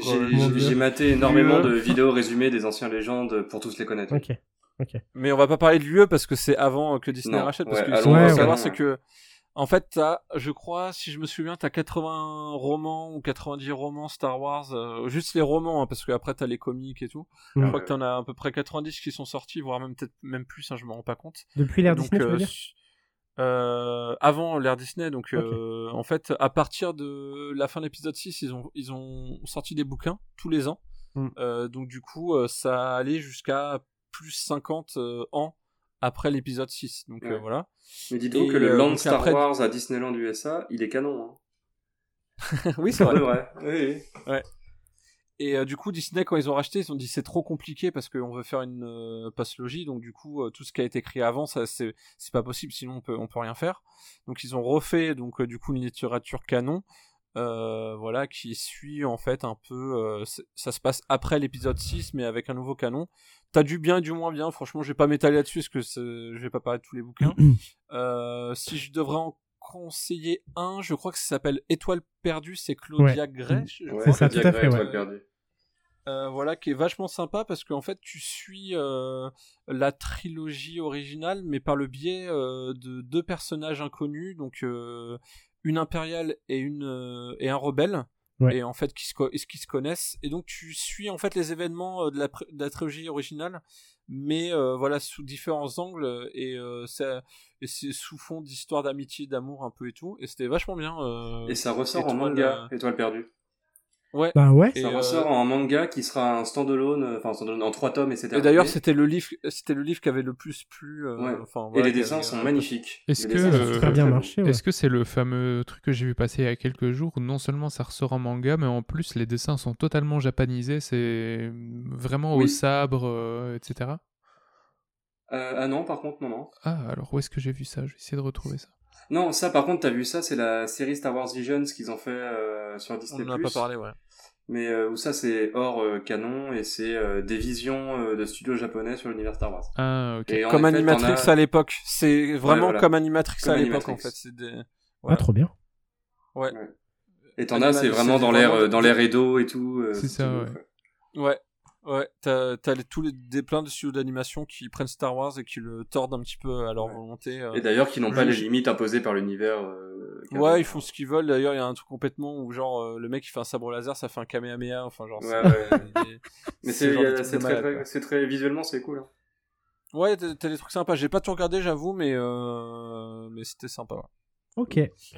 Et euh, donc du coup voilà donc euh, et en fait là ce qu'ils ont sorti là ce qui est un peu nouveau dans l'univers canon maintenant c'est que bah ils ont continué un petit peu euh, euh, voilà après l'épisode 6 à sortir des bouquins qui étaient pas très très euh, très bons ça s'appelle Riposte alors il y a une trilogie qui est Ah, sortie bah, j'ai- j'allais les citer en recommandation, mais c'est mes préf. bah ouais mais je trouvais Oula. que c'était de riposte En fait- jusqu'à la chute de l'Empire, là, c'est c'est ce qui complète, en fait, le gap entre le 6 et le 7. Là où justement, moi, Ouais, le c'est 7 me gênait en mode, bah, c'est qui euh, la résistance, c'est qui le nouvel ordre, je sais pas Oui, c'est vrai. il- Et je trouve que les en- histoires, elles sont sympas. On retrouve l'esprit un peu rebelle, de petites équipes, contrebande, tout ça. euh, ça Alors, ouais. je suis d'accord avec toi, mais j'ai trouvé que ce- cette trilogie de bouquins, du coup, en fait, pouvait pas trop en dire vu que l'épisode 7 était pas encore sorti, donc tu sens Oui. qu'il se, il se freine vachement, et du coup, euh, du coup, c'est un peu dommage. Il se Bah, freine justement, moi, je voyais ça qu'un peu comme Mandalorian de saison 1, quoi, du Bah, si ça se trouve, euh, surtout, euh, ils savaient même pas où ils allaient, quoi. Peut-être. Bah non, non, non. Aussi, la chute de l'Empire, il est sorti après le 7, quand même. Donc, si, si. Ouais, voilà. C'est- Parce non, que ça allait à la bataille de Jakku. Ouais, voilà, c'est la bataille de Jakku, ça finit là-dessus. Et euh, donc voilà. Et sinon, là, ce qu'ils ont sorti là, euh, que je n'ai pas encore lu, mais qui est apparemment assez Ah oui, sympa, c'est The Haute- Heights Republic. La Haute République. Donc euh, la Haute République, qui est en fait euh, Ah, c'est un comic. la nouvelle ça, version, la nouvelle version de The Old Republic, en fait, c'est la version canon. Donc je sais pas 400 ans, je crois, si avant. tu- Ouais, je sais plus. euh, Je sais qu'il y a Yoda euh, qui est fringant, mais... Et donc du coup en fait ça présente donc du coup voilà euh, bien avant euh, l'épisode 1 euh, voilà euh, toute une partie euh, qu'on connaît pas euh, euh, avec des nouveaux méchants, des, nou- des nouveaux héros parce que c'est vraiment euh, c'est vraiment 400 500 je sais plus quand c'est euh, exactement et apparemment c'est vachement sympa et en fait t'as des bouquins qui se suivent un peu comme avant euh, le nouvel ordre Jedi euh, de l'univers étendu. Euh, apparemment c'est pas mal moi faut que je m'y mette euh, Bah, en sachant que pour les, pour les romans, t'as deux séries, euh, mais qui sont totalement en parallèle, qui est une série jeune adulte et une série adulte pour les romans. c'est ça Il paraît que la série jeune adulte se lit d'ailleurs très bien, très cool, mais que si on veut pas les lire, la série adulte se suffit à elle-même et elle est faite de ouais, 3-4 romans pour l'instant et il paraît que c'est déjà très cool. Ouais. Et c'est assez intéressant le, le, le plot de départ, c'est que en gros en fait euh, euh, pour voyager en fait dans l'hyperespace à cette époque-là, il fallait des stations relais et en fait on a une qui explose et qui fout euh, le bordel dans, dans toute la galaxie en gros, un peu comme euh, Mass Effect un peu. Je sais pas Ouais. C'est ce que j'allais dire. Euh, et du coup, euh, voilà, ça part de ça part de là et du coup, euh, ils essayent de voilà, à cause de cette explosion qui a modifié un peu tous les voyages euh, spatiaux. Euh, voilà, ça, ça, il y a une nouvelle menace, il y a des nouveaux, euh, voilà, une nouvelle race d'ennemis euh, assez fort qui va combattre les Jedi et du coup, euh, voilà. Mais mec, t'as c'est t'as pensé euh, à faire une chaîne YouTube consacrée euh, à Star Wars? Non mais je suis pas mal. T'as de la matière là, hein. c'est- Ouais. Star Wars. Il y a d'excellentes chaînes d'ailleurs. hein. Ouais, Euh, carrément. La, la bah, si vous la voulez tribu, la faire euh, tribune de Coruscant ou bien euh, Absolute, euh, il y a des super chaînes à Star Wars. Absolute, ouais. Bah, en, en termes Side de Mall podcast aussi. là, Il y a parce pas que Side Side Mall aussi, mec Side Mall, ouais. des trucs. Et moi, mon petit préféré, c'est la tribune de Coruscant. Il a, en plus, là, là, il a une prononciation, je sais pas, il a un truc qui m'a ASMR un peu. euh. Non mais j'avoue, Star Wars Universe, je crois que c'est un des premiers sites avec jeuxvideo.com où j'allais quand j'étais Ah ouais. euh, La ado. Bible, hein, Donc, euh, la Bible. incroyable. T'étais fait pour faire cette émission, mec. Euh, podcast, il y a il y Hyperdrive a- si on- aussi. hein. Euh, Tout à fait, bah, j'allais le citer de ouais. Willem Horn. Ah oui, bah Willem oui. Horn, pardon. Bien sûr. Euh, j'allais le citer, ouais. J'ai, euh, Ouais. pareil, très bon podcast, mais il y en a plein d'autres. hein. Il y en a énormément en, des podcasts. Il y en a autant. euh, Il y a des podcasts francophones aussi qui sont enregistrés depuis le Québec, euh, il me semble. Ah, t'as Out- Outrider aussi? Je sais pas si on a Outrider, ouais, bah c'est, je crois que c'est eux. C'est eux, euh, les Québécois. Outrider, mais il y en avait un autre, je sais plus ce que c'était. C'est pas Faucon Millennial Euh, oui, je crois que c'est ça. Ah, non Incroyable ouais. nom. Ouais, Ouais, je- oui, de, c'est un ça. peu, ouais. Ouais, je suis ouais. rapporté. Bah, je, je crois qu'on les a tous cités, hein, je crois. Enfin, ceux les principaux que je connais. Ouais, qu'on connaît en tout Ben cas. voilà, maintenant SF Theory, il manque le tien pour se, pour Ouais. se rajouter à cette Ah liste. non, mais attends, déjà, j'arrive pas à faire ma chaîne, alors qu'est-ce que je vais Star m'embarquer dans Wars un truc Star. Wars Star Je vais me Wars faire Theory, défoncer en plus. Ça Ah, existe, ouais, ouais. laisse tomber, quoi. SW Theory. Ah non. Il y a sûrement 12 T'imagines sites qui s'appellent comme ça. Horde de fans euh, en furie qui va te défoncer à la moindre erreur. Ouais, Et- parce qu'en plus, pour le coup, là, je suis, moi, je m'y connais, mais euh, je sais qu'il faut vraiment. euh, Et avec les euh, sorties ciné et Twitter, on, parle, on en parle souvent comme des types vénères, mais sur les chaînes YouTube dont on a parlé ou les podcasts dont on a parlé, les communes, les communes ont l'air grave cool. Ouais, oui, ça après, ça dépend c'est euh. toujours pareil. Tu, tu es crème, en fait, au, au fur et à mesure, tu vois. Euh, T'arrives, t'arrives à enlever les gens euh, qui, qui, qui veulent pas écouter, et voilà quoi. Après le podcast c'est quand même plus cool que les chaînes YouTube. Pour les chaînes YouTube, euh, t'as Jean-Jacques, qui qui t'as Jean-Jacques qui est énervé, euh, qui Dans va les commentaires, ouais, vidéo. euh, podcast, faut quand même faire un truc où t'écoutes les gens et tout. euh, C'est, c'est déjà un peu compliqué pour ces gens-là, je crois. D'écouter d'autres gens. Bon, est-ce a qu'on s'est bon. tout dit? Ouais, bon, on n'a pas Ouais, parlé de jeux vidéo, hein. mais bon, on va pas. Enfin, Ouais. Bah, tranquille. En JV, Battlefront euh, 2 ouais, puis sur j'y vais, PlayStation euh, 2 euh, dans mon cœur pour toujours. Sinon, euh, voilà. Non, mais comme tu disais, Fa- euh, Fa- Fallen Order, euh, c'est pas Fallen Order, c'est. Ah si, euh, c'est Jedi Fallen c'est Order. ouais. Fallen Order, le, Ouais, qui était, qui très sympa, un, un cool. Soul-likes euh, mignon, quoi. Ouais. Moins dur, Mais qui moins trace, dur, euh, qui trace des ponts d'ailleurs avec euh, Obi-Wan Ouais. notamment, la série. Oui. Et avec et, et plus, euh, plus Rogue profond, plus profond Oui, c'est vrai, c'est c'est vrai. Il était un peu plus fouillé Comment que ce qu'on pouvait penser au premier abord, en fait. Le jeu, Ouais. Il- il ouais, ouais. En fait, Ouais. on, on l'a souvent comparé. On a dit que c'était un Souls-like en fait, un peu, tu vois, un peu bas de gamme. Oui, parce que t'as les En points de grâce, euh, euh, t'as les, t'as les feux de camp, c'est toujours Ouais. pareil, quoi. Mais c'est quand même moins dur que, enfin, franchement, moi, je- Oui, puis les- il y a un aspect santé, hein. plateforme euh, qui est vraiment cool, je trouve. Après, euh, il perd en Il y a le En fait que tu reviennes dans les début, niveaux, euh, tout ça. C'est ça, ouais. Le début est Tony Ouais. Truant, vraiment. il- En il fait, c'est plus un. Metroidvania qu'un vrai Souls-like. C'est vrai qu'il y a du fait, tu dois Metroidvania, revenir, euh, tu dois revenir avec des pouvoirs pour voir certains trucs et tout. Ouais. C'est vrai. Euh, mais euh, tu vois, j'ai essayé d'y rejouer il y a pas longtemps et ça m'a pas. Bon, après, je suis passé après Elden Ring, c'est un peu compliqué, mais. euh, Ah bah, tu, euh, tu vas mais, plus pouvoir jouer à aucun jeu après le Mais j'a- j'attends, j'attends quand même le deuxième parce qu'ils ont annoncé le deuxième du coup Exact. de Fallen Order. Et du coup, euh, je suis assez curieux parce que euh, le, vu que le premier était très sympa, je me dis le 2 ils peuvent euh, voilà faire d'autres Ouais. choses, euh, d'autres choses, euh, voilà. Après, la conclusion, c'est regarder Rebels, hein, vraiment. Bah, tu m'as bien tenté. hein. Vas-y, il est bien noté, euh, Fa- Fallen Order en plus. Ouais, ouais, non, mais franchement, Ah, c'est un bon petit jeu, hein. Euh. C'est un double Ouais. A. Ok. euh, c'est un double A qui a vraiment de la gueule en plus. Oh, je pense que c'est un triple A hein, à ce niveau-là. Ah oui, triple A. euh, je, suis, je suis pas sûr. Je crois que c'est vraiment un double A. Il est, enfin, il est, en tout cas, il a été, euh, il a été marketé comme un double A. Ah ouais. Ouais. Et euh, non, bah après, sinon, il y a eu euh, Rock, enfin pas Rock Squadron, mais euh, comment ça s'appelle le. T'as eu Battlefront, Ouais, mais t'as eu. Battlefront, euh, ouais. Bah, t'as si, eu t'as eu Rock Leader, Euh, non Star Wars Squadron, c'est à ça que tu penses? Euh, Ah, voilà, c'est ouais. Star Wars Squadron. VR Euh, bon, euh, je pense que ça aurait été le jeu dont, enfin, c'est le jeu dont je rêvais quand j'étais gosse, tu vois, de ce jeu-là. Mais le problème, c'est qu'en y jouant, je me fais chier. Ouais, et puis Ah. il était déjà sorti, il était déjà sorti en mieux sur GameCube. Hein. Ouais, c'est ça. Bah, en fait, le truc, c'est que, euh, je sais pas, j'ai, franchement, il est pas mal, mais euh, bon, je sais pas. C'est, quel met- type de jeu pour... euh, pour euh, Rock Squadron, c'est, euh, euh, comme, euh, un, comme un S combat, c'est, euh, voilà, un jeu de vaisseau euh, dans l'espace, quoi. Un jeu de pilotage, quoi. Où tu, Ouais. où tu, C'est de la tires, simu euh, même presque, euh, non? Je pense. En tout cas, les, Non, euh, ouais, tu- non, quand même pas, mais euh, tu peux avoir, oui, des trucs où t'as pas d'aide et tout, mais euh, sans, pat... sans patoche, mais euh, après, il y, a- il y a vraiment des vrais fans hein, de...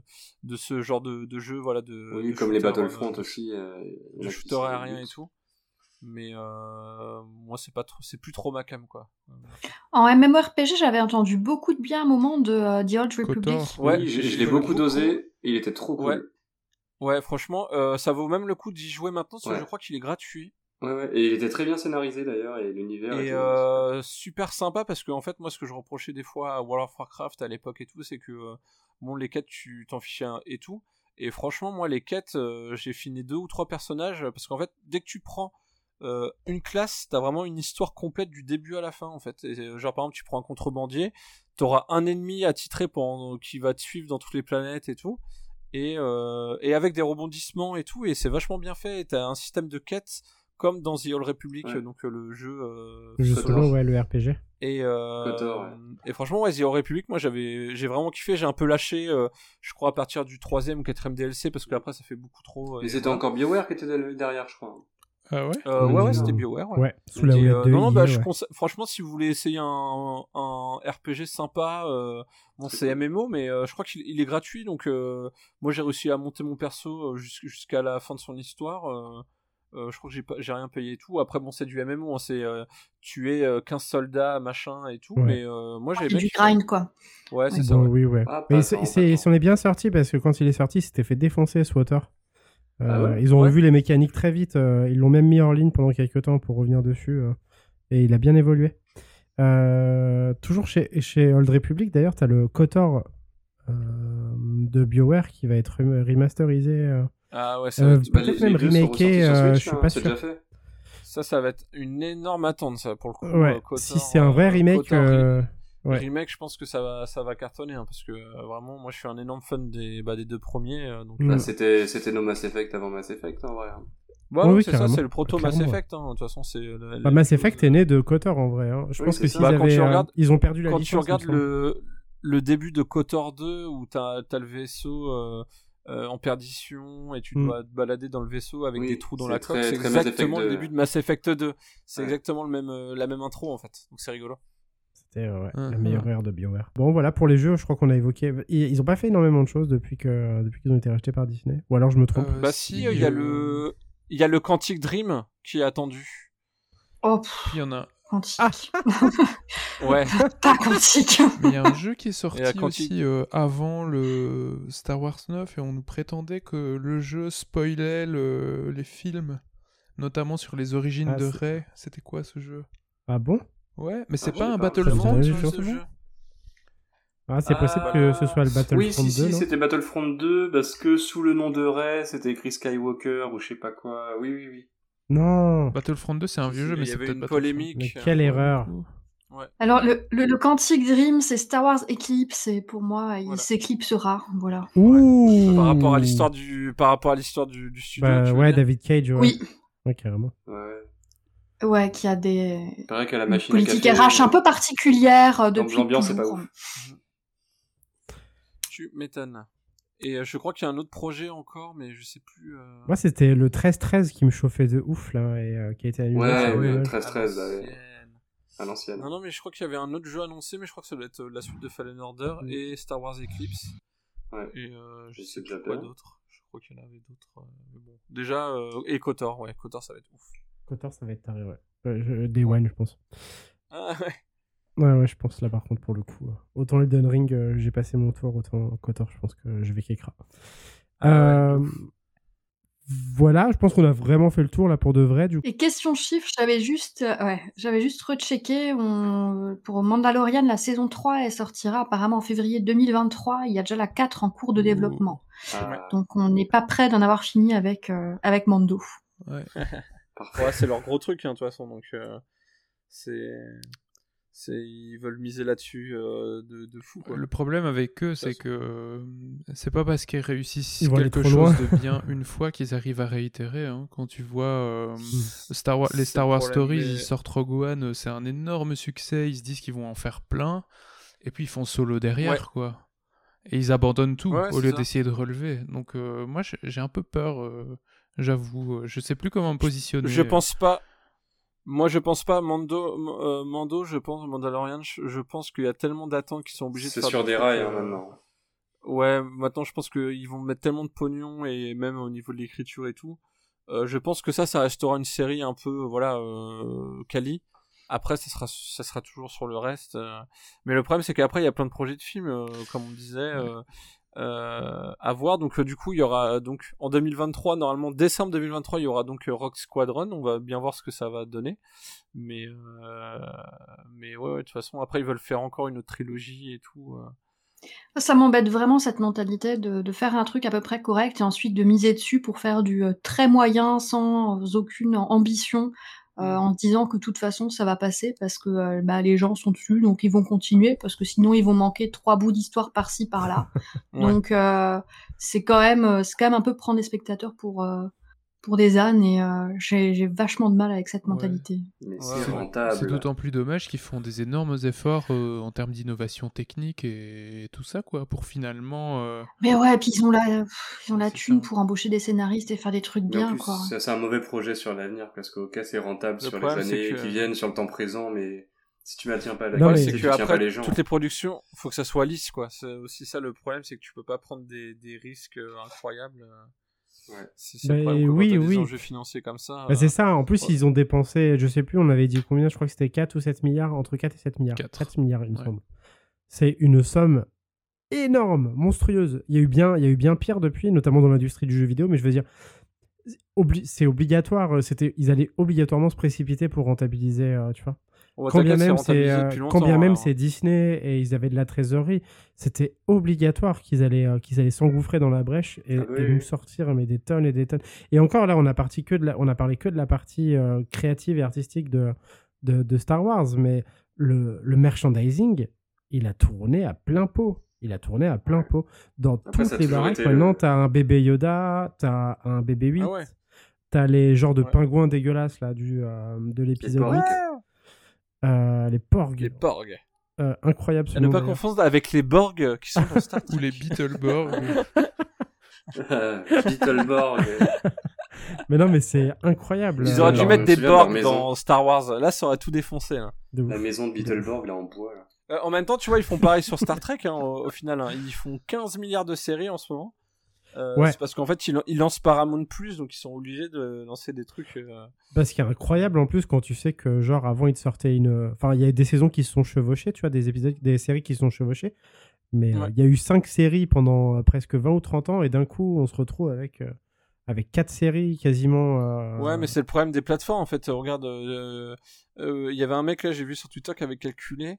donc il va y avoir une série en, en septembre, il y aura une série Marvel, une série Star Wars, il y aura une série Game of Thrones et il y aura Incroyable. la série Seigneur des Anneaux. T'imagines en septembre, il y aura quatre séries avec euh, quatre mais t'es licences foutu euh, si tu veux tout méga- voir méga cultes quoi, tu vois. Mm. Et surtout, Donc, euh, pas de trucs originaux. Ouais. Oui, c'est vrai. De nouveau, euh, rendez-vous Ouais. pour écouter euh, la petite table ronde sur les œuvres cultes entre adoration et saturation. C'était à Lyon en avril dernier et c'est sorti en podcast chez nous. On fait un gros bisou c'était aux à la team inter des intergalactiques. interutopiales Galactique. je sais plus Bisous les intergalactiques. Interutopial. Ouais. c'était les Bisous, intergalactiques bisous à et on les aussi. Les intermarginales. bon cette fois on s'est vraiment tout dit je vais parce qu'à chaque fois vous me coupez et ça va durer des heures Bah, c'est comme on Star Wars. s'arrête ça ne s'arrêtera jamais. Non, mais voilà. Bah, bah, en tout cas, euh, si vous avez tenu ces deux heures, euh, merci à vous. Si on a fait des boulettes, vraiment, je vous en prie, nous, Pas ne des nous défoncez pas sur Ah les oui, réseaux des os, vraiment des os. on, pas a dû, des on a os, dû ouais. dire des boulettes. Pas des os? Ah, d'accord. Donc, t'as- t'assumes totalement. Donc, si vous voulez vous plaindre, c'est s at euh, sftheory sur Twitter. Et euh, voilà, merci de nous avoir écoutés. On se retrouve très bientôt pour de nouveaux épisodes. Euh, D'ailleurs, on a quelques trucs sur le feu, ça va être assez cool. Euh, on vous met les refs euh, si on peut, dès qu'on peut, sur le site. Comme Ouais. ça. Yes. Et puis on vous embrasse, quoi. À bientôt. Ciao, bisous. Salut. Salut, salut. Salut Au revoir.